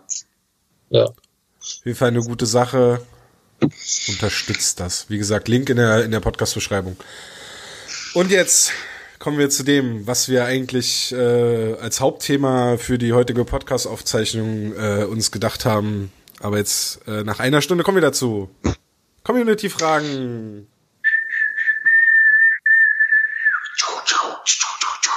Ja, war eine schwierige Geburt dieses Mal. Ja, aber es liegt vielleicht auch an der, an der Zeit und dass kein Eishockey gespielt wird. Ja. Das stimmt. Was haben wir? Erste. Die erste, wo fangen denn dann an? Also heute kamen viele im Gegensatz zu den letzten Mal. Es ist ja wie in der Schule früher. Kurz vor ja. Abgabetermin, zack, ja. dann haben wir die Nacht durchgemacht und dann morgens um acht völlig übermietet den Hefter auf den Tisch gelegt. Und dann erfahren, dass der Lehrer krank ist und man noch einen Tag mehr hat. ähm, wer sind die größten Talente der Eisbären Juniors, die in den nächsten Jahren hochkommen können? Ja, Mr. Prospect Report. Ja, Prospect Report ist ja für die DL und äh, Mannschaft und Lausitzer Füchse, die einen Vertrag bei den Eisbären haben. Ähm, es gibt da ehrlich gesagt nicht so viele. Es gibt einige, die halt in die D von den Juniors in die DL2 wechseln. Ich darf noch nicht sagen, wer, wann, wohin. Aber äh, aber ähm, ja, ist halt, es, ich glaube, der Sprung in eine DL-Mannschaft findet nicht so schnell statt, sondern geht erstmal über die DL2-Arenen. Reimt sich einer der Spieler, die in die DL2 wechseln, auf den Namen Schmolliver Schmoak?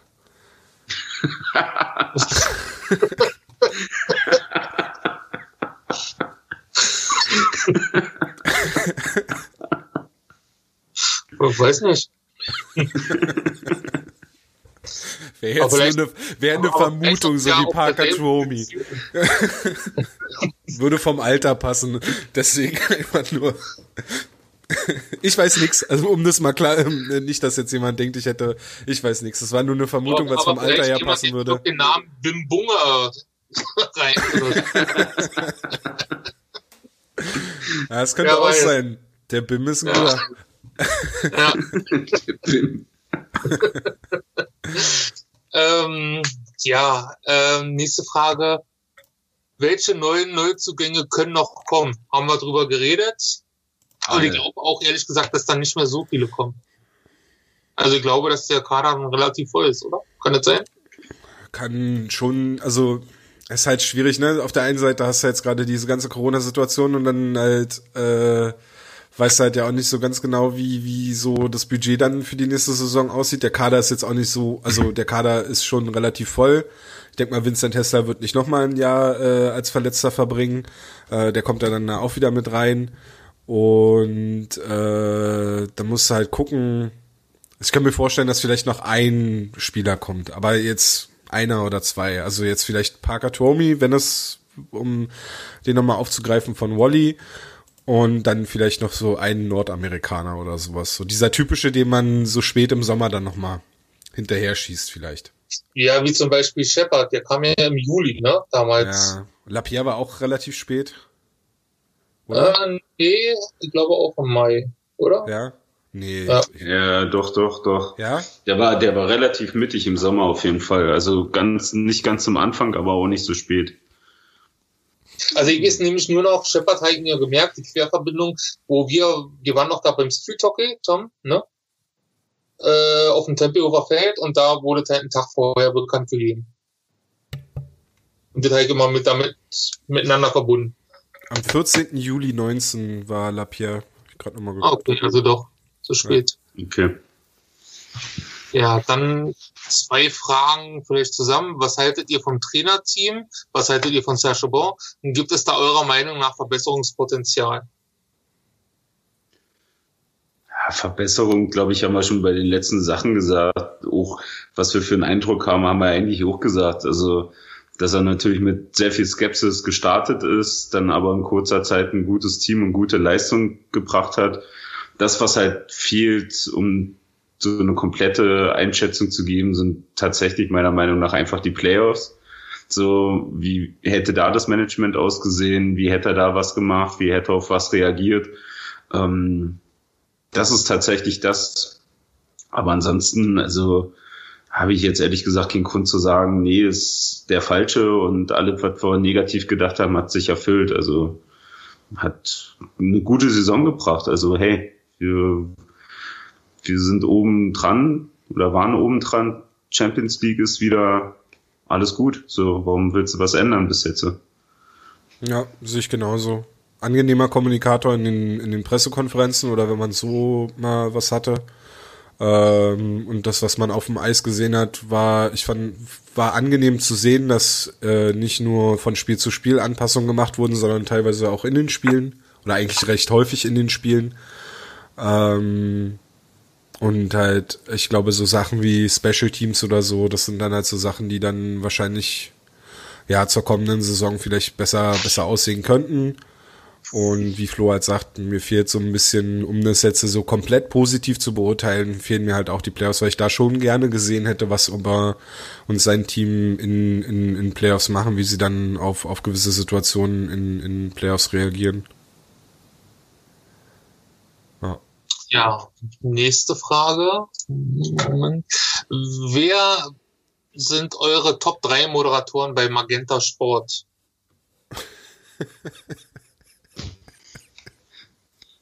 Die Stummtaste. drei. Also ich persönlich kenne keinen einzigen, weil ich kein Magenta Sport schaue. Ich Also- guck's einfach nicht mehr, weil halt kein Hockey läuft. Ich habe letzte Woche, wo ich von Arbeit gekommen bin, habe ich per Zufall das äh, Olympiafinale von USA gegen äh, Kanada in Vancouver gefunden, ohne Kommentar.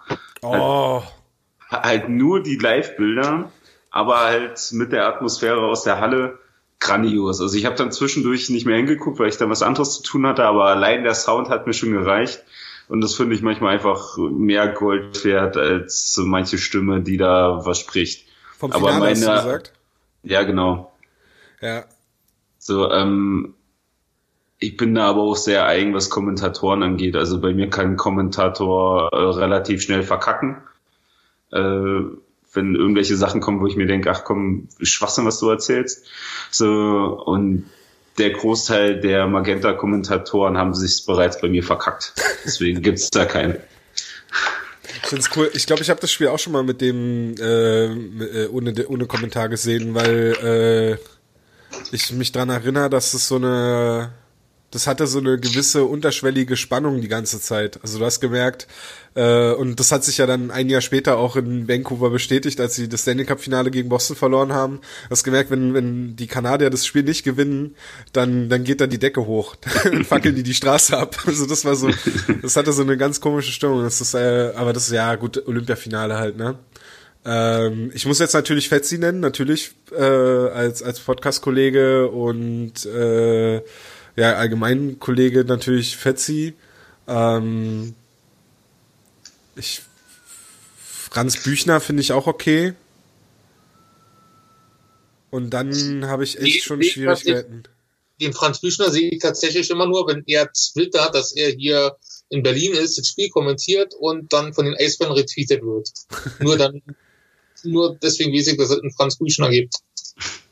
Der ist also ist auch einer, der sich viel mit Eishockey beschäftigt und der auch viel sich mit der NHL beschäftigt und dementsprechend halt auch schon einen guten Erfahrungsschatz hat, einen Kommentatorenstil, den man mögen muss, aber äh, zumindest einer, der nicht äh, Drittel mit Halbzeiten und Pucks mit Bällen verwechselt. Also insofern äh, der Standard ist dann vielleicht doch nicht ganz so hoch gesetzt. Aber Franz Büchner, also soll jetzt nicht falsch klingen, Franz Büchner ist schon gut.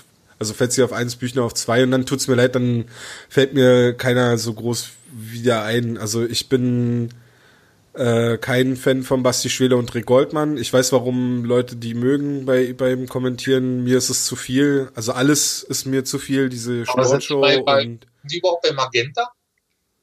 so, ja, na, diese diese Konferenz läuft ja auf Magenta. So, mhm. ja. Aus dem Keller. Ähm, genau. Und Basti Schwede kommentiert teilweise auch so Spiele dort einfach. Äh, also als Magenta-Kommentator. Also insofern, ja. Basti Schwede alleine finde ich okay, aber ich finde dieses in diesem Duo oder diese Fuzis halt, ist mir immer, ist mir immer alles zu viel von allem. Also das aber die folgen uns jetzt bei Twitter, also bitte. Ja, ey, ist auch alles, ist, mir, ist meine Persön meine Meinung. Mein, wird man meine ja Meinung. Meine Meinung. Also nur weil wir jetzt gechippt und zwangsgeimpft werden, heißt es ja nicht, dass ich meine Meinung nicht äußern darf. Ich habe gerade so einen kleinen Schlag gekriegt.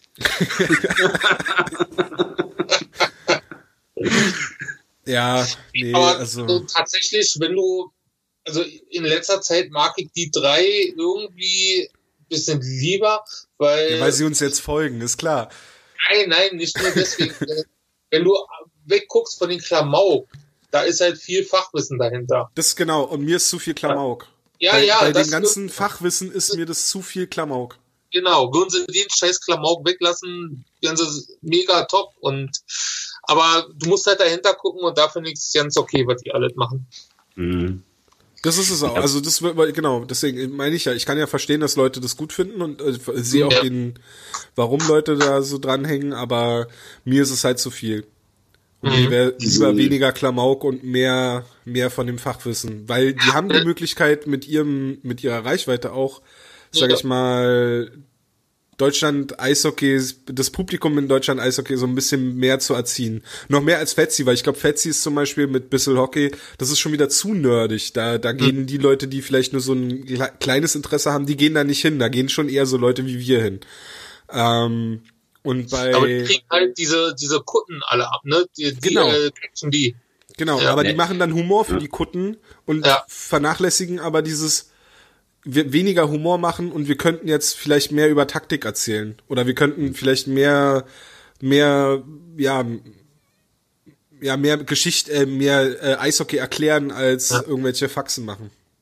Habt ihr eigentlich das Buch von Rick Goldmann irgendwie mitbekommen, also gelesen? Ich, ja, also nicht gelesen, aber mitbekommen, mhm. dass er eins geschrieben hat. Oder also ich habe mir im, äh, im, im, im, wie heißt das, bei Spotify angehört, als sie das, äh, dort drin gestellt haben.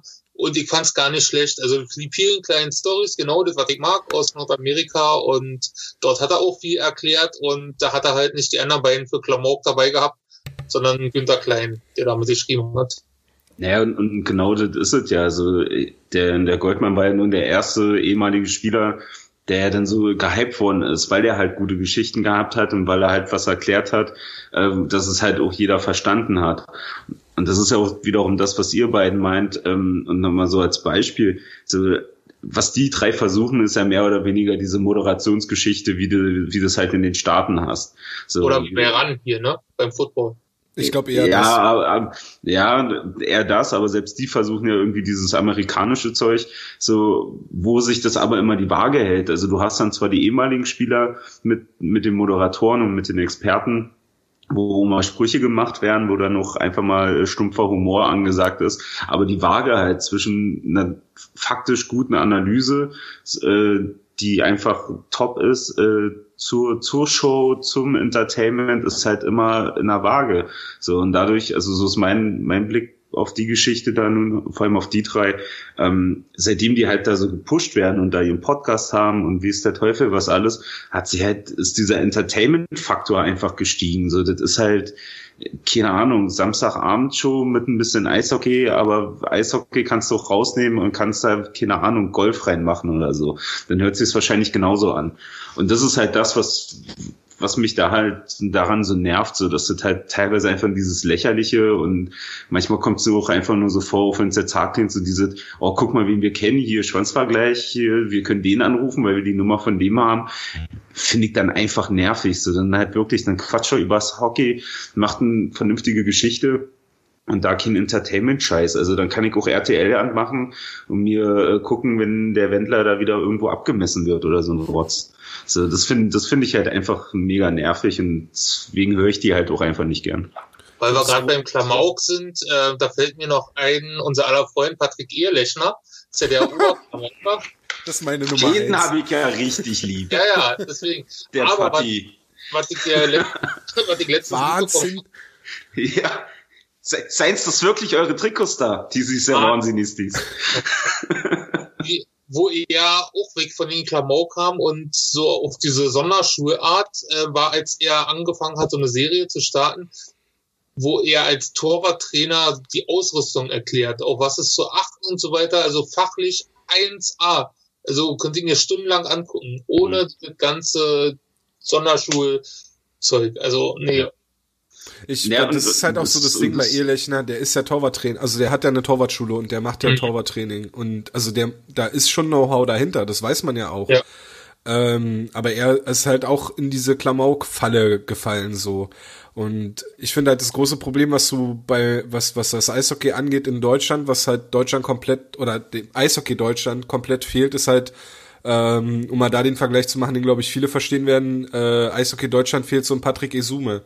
Jemand, der entertainen kann, also ist von RAN NFL, äh, ich glaube, ich weiß nicht, ob es immer noch ist, aber er war ähm, Nationaltrainer der französischen Football-Nationalmannschaft. Ist er nicht mehr. Ist er nicht mehr? Nee. Äh, Er arbeitet ab- jetzt mit dem HSV zusammen. Schade. Okay, ja gut. Hat alles seine Schattenseiten, der Erfolg. ähm, auf jeden Fall jemand, der, der ein absolutes Fachwissen hat, was, was, was Football angeht, der selber Trainer war und der sein, sein Wissen vermitteln kann, auf eine sehr nerdige Art und Weise, der aber trotzdem immer noch entertainen kann, der man einen Gag machen kann, äh, oder der halt sich nicht zu schade ist, sich auch selbst mal nicht zu ernst zu nehmen. Und, und das alles in eine, in eine so verpackt, dass du halt dranbleibst als Zuschauer, der vielleicht ein bisschen mehr Ahnung von Football hat, aber halt auch als Zuschauer, der vielleicht gar keine Ahnung von Football hat, aber was lernen möchte. Und so eine Persönlichkeit könnte vielleicht Rick Goldmann sein, könnte vielleicht aber auch äh, Patrick Ehrlechner sein, aber sie wollen es nicht. Sie fallen dann eher so in die klamaukige Ecke. Und wie ich halt gesagt habe, du hast dann so Leute wie, wie Fetzi, dem der, der professionelle Eishockey-Background fehlt, aber der halt Eishockey erklären kann oder halt auch andere Leute. Ich meine, wir versuchen es ja auch irgendwie, aber ähm, das ist halt nicht so diese diese Reichweite und dieses Entertainige und so. Also ich meine, die meisten Leute holen halt eher die Nerds ab oder sind halt komplett klamaukig. Das fehlt da im Eishockey fehlt halt so diese diese Balance da. Mhm. Ich habe ja da ein bisschen die Hoffnung, weil er jetzt schon ein paar Mal aufgetaucht ist, ähm, von Ullmann, der jetzt die Karriere beendet hat. Ja.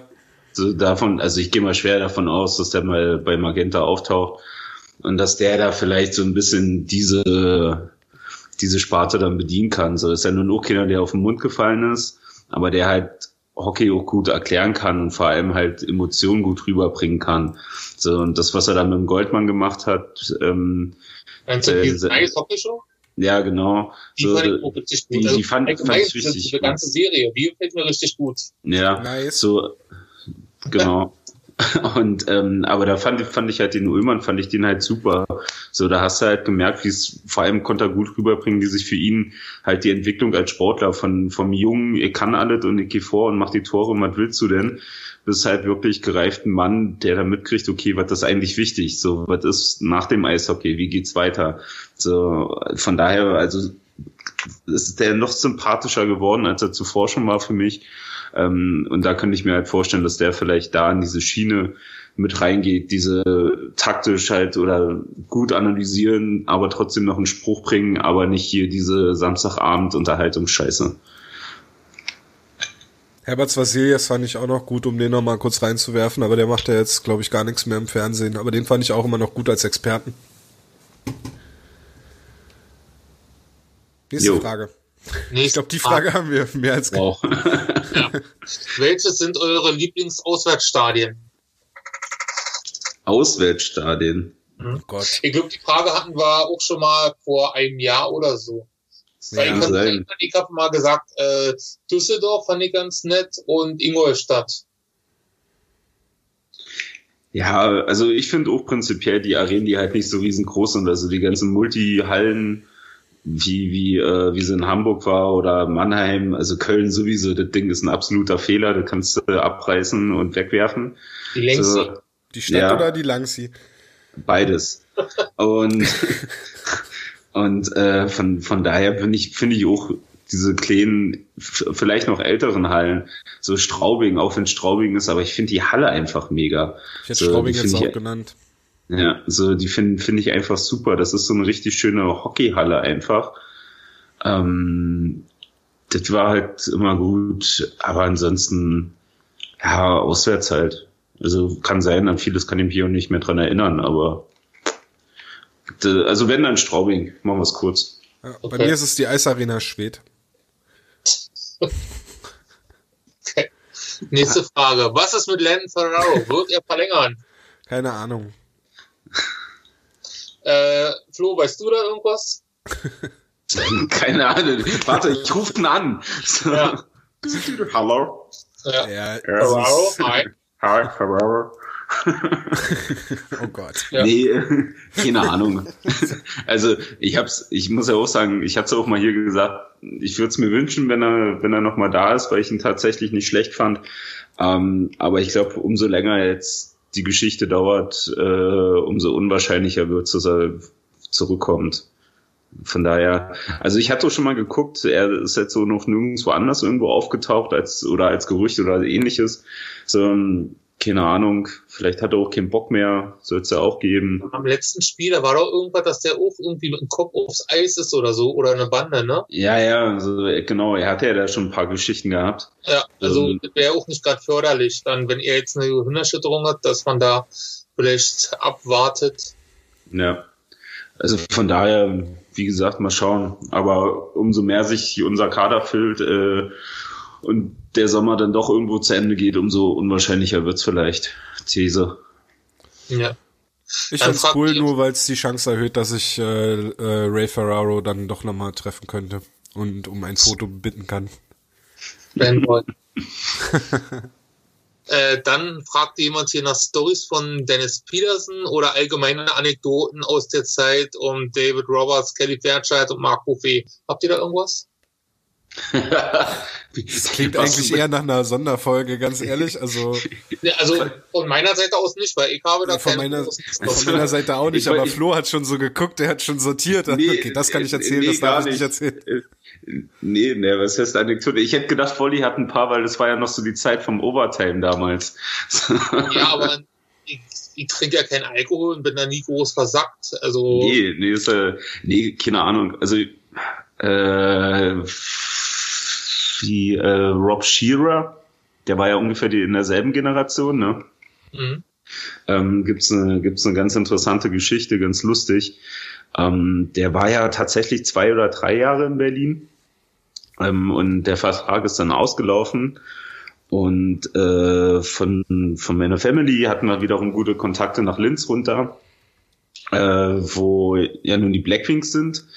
Ähm, und die hatten wiederum gute Kontakte halt zu, zu Leuten von, von ihrem Verein und sonst was. Und in so einer absoluten Schnapsidee wurde halt mal erzählt, dass ja der Vertrag von äh, Shearer ausläufe. Und wäre nun einer für Linzen etc. Und dann hat man sich mal hingesetzt und hat praktisch so Statistik gesammelt, ein bisschen praktisch wie so eine Bewerbungsmappe fertig gemacht und die einfach mal ans Management von Linz geschickt. So, sich nicht erhofft, nicht weiter gedacht, einfach nur so mal aus Gaudi. So, und das Lustige war dann aber, äh, ein paar Wochen später kam es tatsächlich dazu, dass äh, Rob Shearer nach Linz gegangen ist, dort äh, auch sehr lange geblieben ist, sogar sehr erfolgreich war. Ähm, und von daher kann man so ein bisschen sagen, hat man eine kleine Aktie an der Spielervermittlung. So, wir waren dann noch mal, wir waren dann noch mal in Linz unten, haben ihn getroffen, äh, haben ihm die Geschichte erzählt, fand er natürlich auch sehr cool und sehr lustig, wie es halt entstanden ist. Ähm, das wäre so bei der Generation. Ansonsten war ich da halt, glaube ich, auch noch einfach zu jung und so weit ja. weg. Also da stand ich dann noch mit zitternden Knien äh, hinterm Valley und äh, habe mit großen Augen und offenem Mund geguckt, wenn da halt, keine Ahnung, ein Peterson an mir vorbeigelaufen ist oder ein Roberts oder schieß mich tot. Also bei Dennis Peterson denke ich immer an eine Aktion, er kam relativ wann war das, 2003, glaube ich, und relativ spät äh, in der Sommerpause nach Berlin.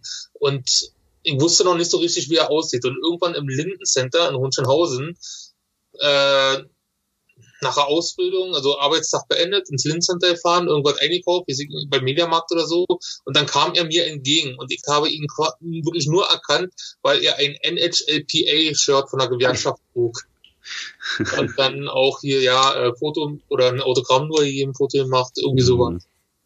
Ja, ich glaube, die legendärste Geschichte von Peterson untersucht der Grund, warum der so legendär hier ist in, in Berlin, ist halt wirklich so die, die Nummer von seiner Rückkehr, sag ich mal, wo er dann nochmal den Schritt versucht hat, in, in der NHL und bei Vancouver gespielt hat oder spielen wollte und dann ja, ja relativ. Peoria Riverman oder so, wo er noch Ja, genau so, und wurde er relativ schnell runter in IHL geschickt und hat ja äh, dann auch gesagt, dass er darauf keinen Bock hat, so, dass das nicht seins ist, nicht das, was er wollte und was wohl auch äh, ausgemacht war. Und so, wie man sich erzählt, hat dann eines Tages mal das Telefon von Lee geklingelt und meinte, und am anderen Ende war Peterson dran und er meinte, hey, wie schaut's aus? Würdet ihr mich wieder nehmen? So, ich habe keinen Bock mehr, ich würde wieder nach Berlin zurückkommen. Und dann hieß es ja, okay, komm her. Und Peterson war mit seiner Mannschaft aus äh, Auswärtstour, hat sich mehr oder weniger nur abgemeldet, hat sich ein Mietauto genommen, nach Vancouver, paar Klamotten zusammengesammelt und ist dann zurück nach Berlin geflogen Nee, in Vancouver hat er, bevor er zu den Eisbären gekommen ist. Oder so, oder also so. bei Peoria war er wirklich nur ein Spiel dort, um es nochmal Nordamerika zu probieren oder so. Genau, dann, dann war es so rum. So. Ah. Aber auf jeden Fall war das so eine relativ schnelle äh, Geschichte. So über Nacht praktisch nach Berlin zurück und hier ist er wieder. Und ich kann mich noch dran erinnern, dann in dem, in dem Spiel, dann im Valley, wo es wieder hieß, Peterson ist wieder zurück war das halt auch tatsächlich so eine Stimmung. Also das war wie, keine Ahnung, der Ritter auf dem weißen Schimmel kommt wieder. Das war tatsächlich sehr, also was sehr Besonderes. Und glaube ich, kriegst du auch so schnell nicht wieder mit. Ja. Torben, du noch? Ich habe da zu dem Zeitpunkt entweder die Eisbären äh, nur so mit einem halben Auge verfolgt oder halt dann, also Peterson war ja noch da, als ich dann wieder zurück bin, aber das war nicht so. Ich war ja nicht in irgendeiner Gruppe oder sowas, dass man so die Nähe zu den Spielern bekommen hat oder sowas. Also insofern, ähm, ich habe jetzt überlegt, also vom selbst vom Eis aus selber keine keine großen Geschichten, die mir da jetzt so einfallen.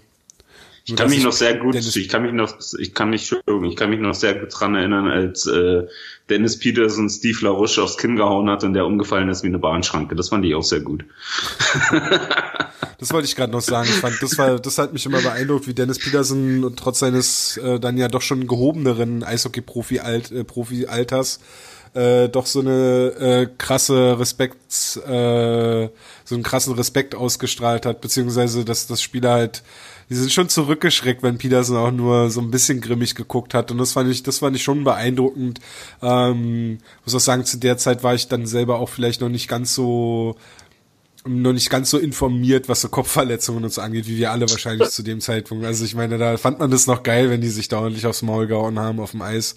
Es fing ja, dann kam ja dann erst so nach und nach mit der ganzen Ustorf-Geschichte und so, dass man sich da selber so ein bisschen auch äh, gebildet hat und, und, und sich weiter weiterentwickelt hat, sage ich mal. Also mir ist noch eine Erinnerung, dass Peterson auch immer als letzter aufs Eis kam, ne? Ja, genau. Ja, ja. Nach, nach Busch dann immer. Genau, genau. Busch, Peterson. Genau so war's. Ja. So, dann haben wir zwei Fragen, die wir quasi schon beantwortet haben. Zu Anschischka. Denkt ihr, Anschischka kriegt in der nächsten Saison auch Eiszeit? Und findet ihr, dass die Eisbären Anschischka zu früh zurückgeholt haben? Hatten wir schon.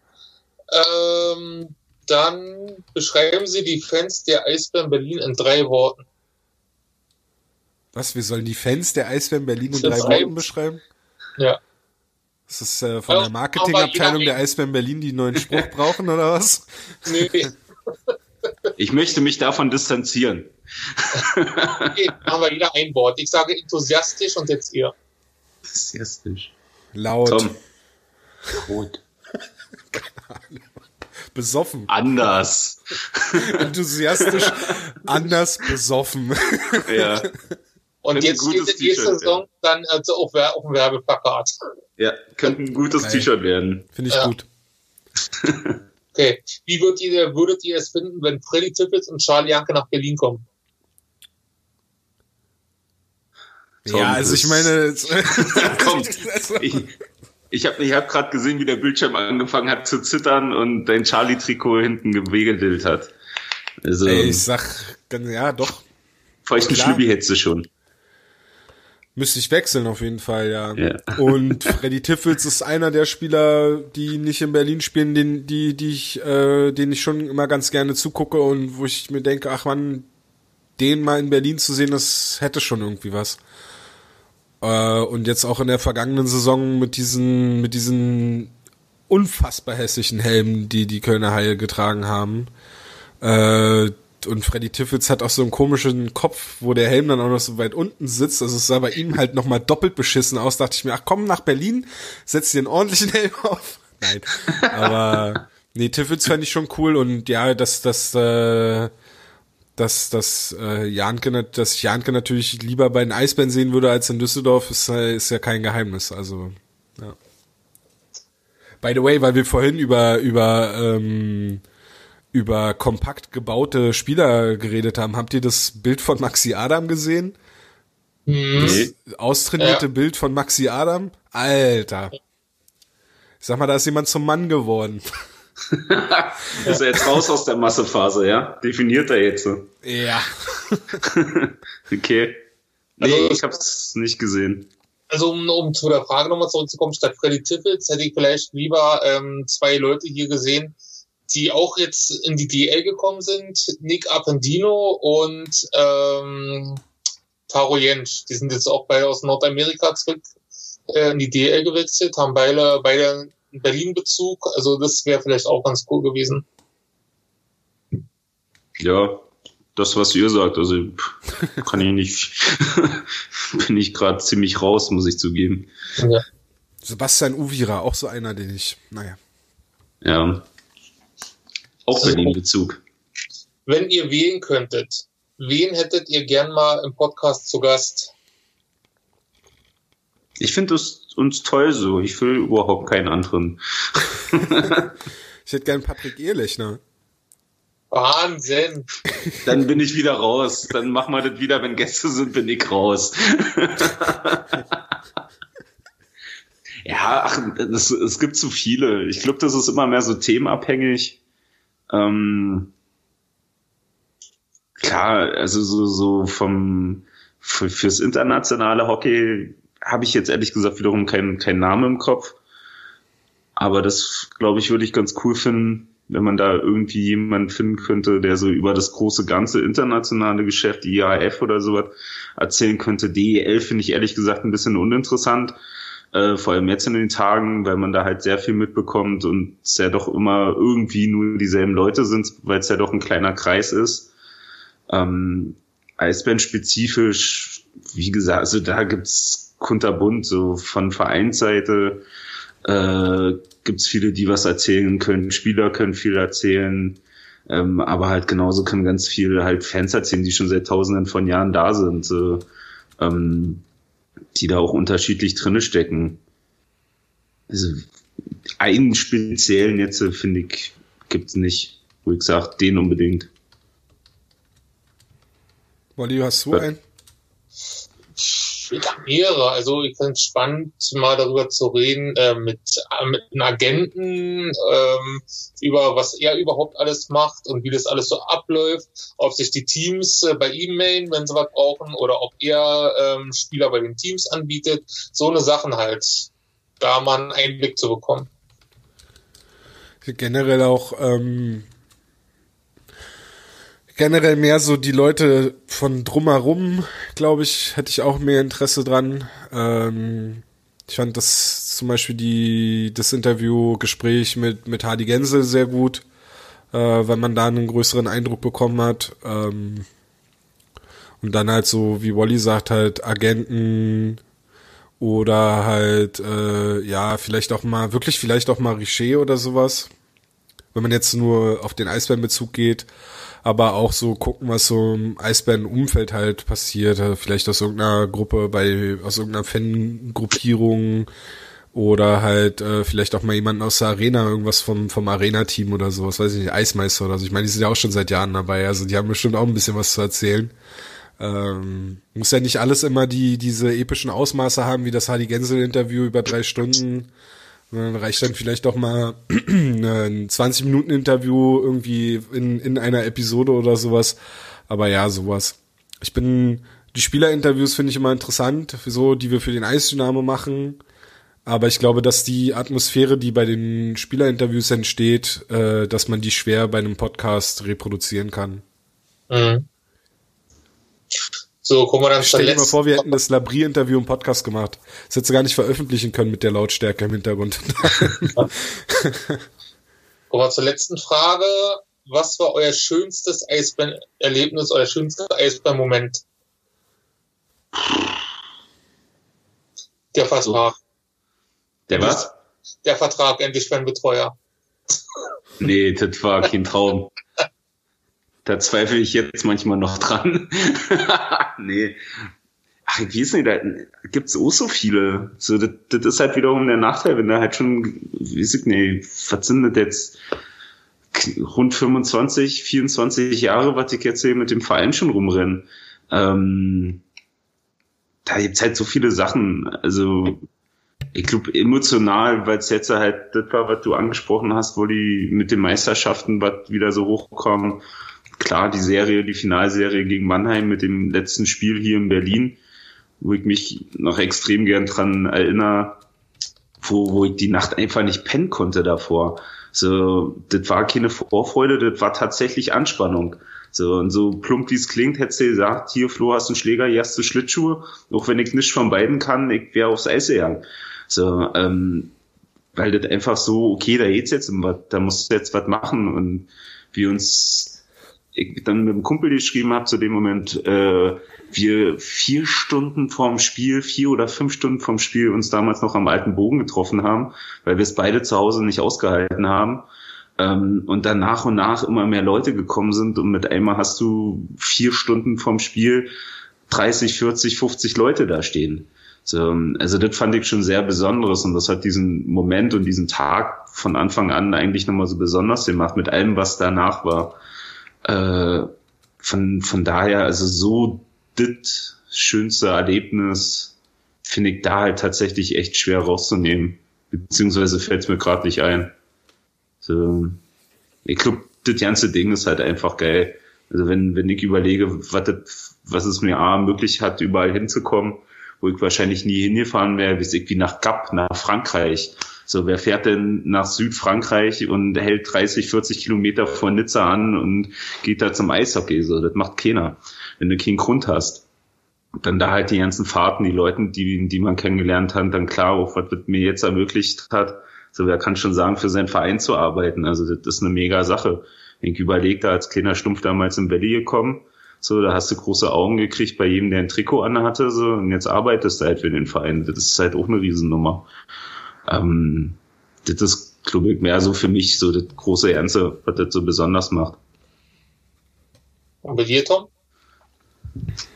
Ja, es ist halt ähnlich wie, wie, wie bei Flo. Ich, ich ähm, tue mich schwer damit, ähm, so einzelne Sachen da mir jetzt rauszuziehen. Ich meine, klar, jetzt mein, mein, mein Erfahrungs- oder mein Erinnerungsschatz ist dann jetzt auch nicht deutlich geringer als, als der von euch beiden natürlich.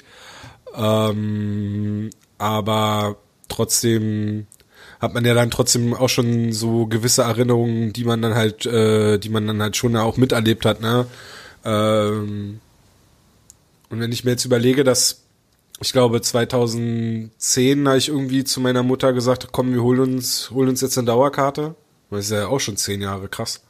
Also 2010 oder 2011 habe ich zu ihr gesagt, komm, äh, irgendwie ärgern wir uns immer, wenn, wenn, wenn, wenn wir Eishockeyspiele oder Eisbandspiele zu Eisbandspielen gehen wollen, ärgern wir uns irgendwie immer, dass wir, dass wir keine Karten bekommen oder dass es so schwierig ist, an Karten zu kommen und äh, oder wir entscheiden uns immer so kurzfristig, komm, wir holen, wir, wir versuchen uns irgendwie so einen gewissen Zwang zu geben, holen uns beide eine Dauerkarte äh, und stellen uns in die Kurve. Und wenn ich jetzt überlege, ähm, dieser ganze, dieser, also meine Mutter hat jetzt, oder wir haben, haben einen Freundeskreis dazu bekommen, den wir vorher nicht hatten, einfach durch die Leute, mit denen wir da äh, in der Fankurve zusammenstanden. Ähm, das ist, bei meiner Mutter hat sich da quasi ein, ein Riesenkreis rausgebildet, die äh, die machen Mädelsabende zusammen und so, fahren zusammen weg und sowas. Ne? Wenn ich mir das überlege, dass das ermöglicht hat. Ich meine, bei mir hat sich einfach äh, eine, klar nur eine kurze Zeit für ein Jahr, aber eine berufliche Tür geöffnet durch also die ganze Nummer mit Hockeyweb wäre daraus nicht entstanden. Das sind die Lust dann, das wirklich ernsthaft zu zu betreiben, über Eishockey zu schreiben, das wäre überhaupt nicht passiert. Äh, und dann halt jetzt so also die ganze Nummer, wo, wo, wo, wo man jetzt ist, ne? Also wo man jetzt, dass man Hauptstadt Eishockey hat, was, was aus Hauptstadt Eishockey geworden ist, was wir, was wir, äh, welche Größe das ganze Ding bekommen hat und sowas, das sind alles so Erinnerungen. Aber das so jetzt äh, fix an einem Punkt und zu sagen, an dem Tag, das ist mein absolutes Highlight, äh, fällt mir halt schwer, weil ich dann, das würde dann vielleicht manchen Sachen gar nicht gerecht werden. So, ja ich finde es halt krass, was das halt alles so dieser Butterfly-Effekt, das ist halt nur, ne, dass man, ja. Also ich meine, wenn wir, wenn, wenn ich, um das nochmal, ne, hätten wir uns die Dauerkarte damals nicht gekauft, meine Mutter und ich, würden wir hier jetzt heute nicht sitzen, ganz einfach. So, das wäre so einfach. Ja, genau.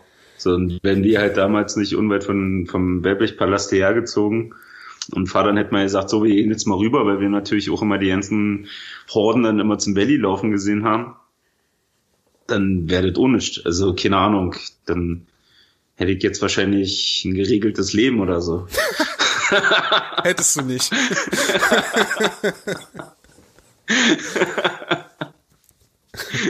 hätte ich jetzt ein Haus und hätte schon äh, einen Baum gepflanzt und einen Hund und sowas.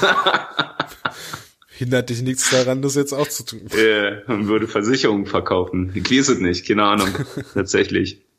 Polly, fällt dir was ein? Ähm, ja, also ihr könnt jetzt natürlich auch sagen, hier Meisterschaft 2005 oder Meisterschaft äh, 2012, 2013, aber im Endeffekt waren es halt die Auswärtsfahrten, was du schon gesagt hattest, äh, zu den Sommerturnieren.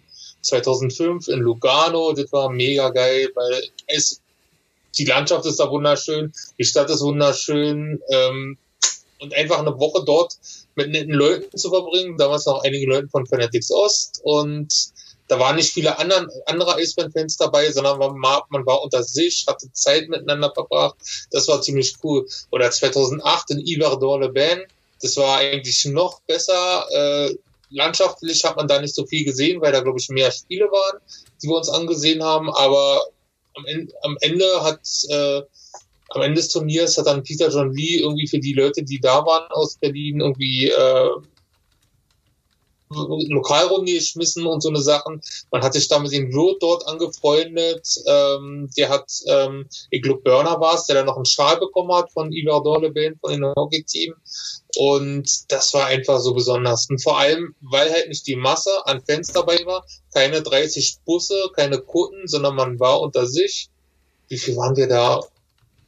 Neun oder zehn Leute maximal, irgendwie, die was mit Berlin zu tun hatten. Und es war einfach mega cool. Hm. Nee, das stimmt. Das sind eigentlich mehr, also auch Sonderzug und sonst was. Klar sind es Massen, die sich da bewegen, wie sich wie Wintergame war auch extrem besondere Erfahrung für mich nochmal, weil ich ja, habe ich bestimmt auch schon mal erzählt, dann äh, damit bei den Leuten dabei waren, die ja die Chorium im Auto einen Tag vorher schon runtergefahren haben, wieder schon um sechs, sieben im Stadion waren und das aufgebaut haben und wie sich das dann füllt und aufbaut und Stimmung und so, ähm, auch was Besonderes, aber halt wirklich diese Auswärtsfahrten, genau das, was Wolli meint, in diesem kleinen aber, Kreis. Aber auch nicht ähm, EL-mäßig, also. Nee, international auf jeden Fall. Genau. So, wenn ich über halt, äh, vielleicht alle zehn Jahre mal siehst, wenn überhaupt. Ja, vielleicht ja. nur einmal im Leben. Ähm, und ja, Das ist schon cool. Also wie du es mit äh, Gab gesagt hattest. Ja, ebenso halt diese Tour nach nach Gab, so dann äh, äh, nach Wien, wo damals äh, die die Champions League der Vorläufer halt noch im, im Endturnier ausgespielt worden ist. So finde ich, da merkst du, da da bist du halt ganz anders bei. Und das sind immer so die ersten Geschichten, die auf den Tisch kommen oder die man erzählt, wenn man irgendwie mit den Leuten unterwegs ist. So, das sind, oder nach Lulea, keine 24 Stunden in Lulea verbracht. So, und wir haben uns nach dem Spiel, weil es ja in Skandinavien jetzt äh, auch Schließzeiten gibt, für Kneipen und so ein Zeug, so haben wir bei ihm privat auf dem Boot geendet, der dann halt da Bier ausgeschankt hat und sowas. So, also auch völlig geil. Ähm, das macht's, das macht's aus, das stimmt. So diese kleinen Touren mit den Leuten, die du komplett kennst und einfach mal weiter weg als nur nach Bayern fährst. Mhm. Ja. Ich dachte, da kommt noch was von Molly hinterher. Die Fragen sind wir dann durch. Okay.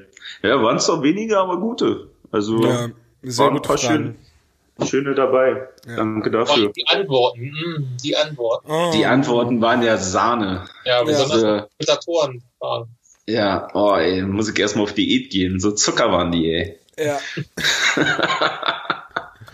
Habt ihr sonst noch was, was ihr loswerden wollt, oder kann ich jetzt hier einen Deckel drauf machen?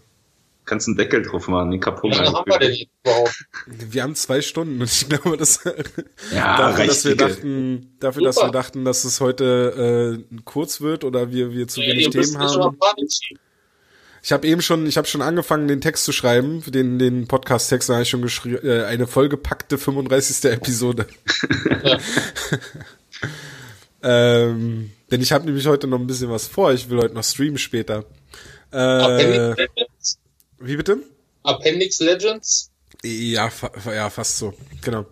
Äh,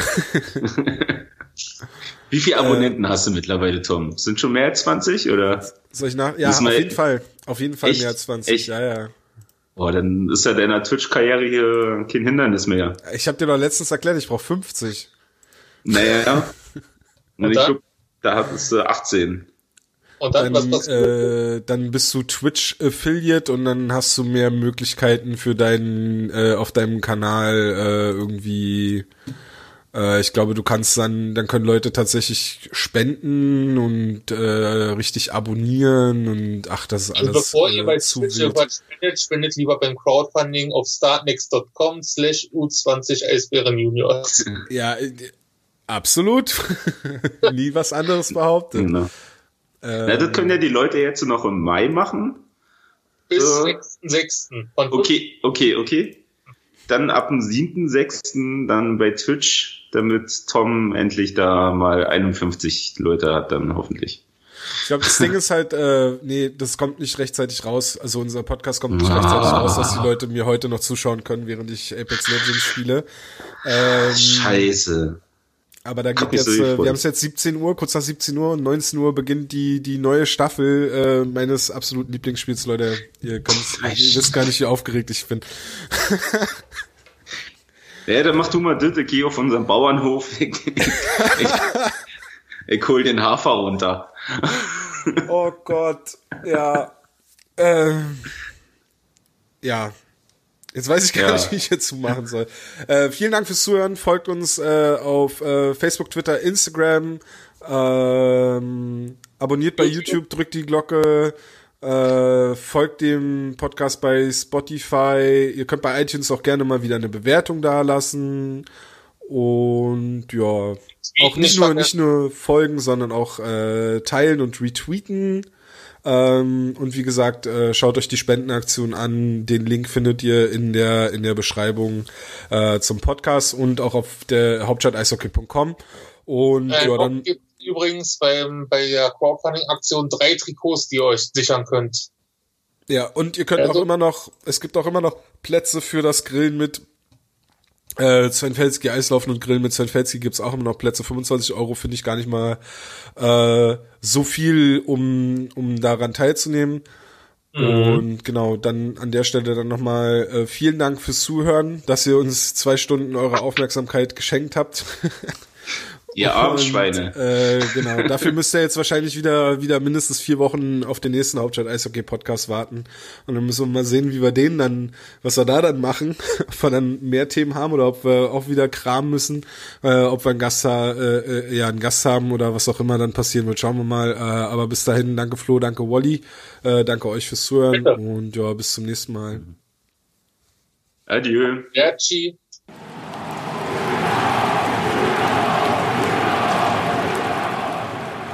Hauptstadt Eishockey, der Blog, die, die machen gute Sachen. Sind gut.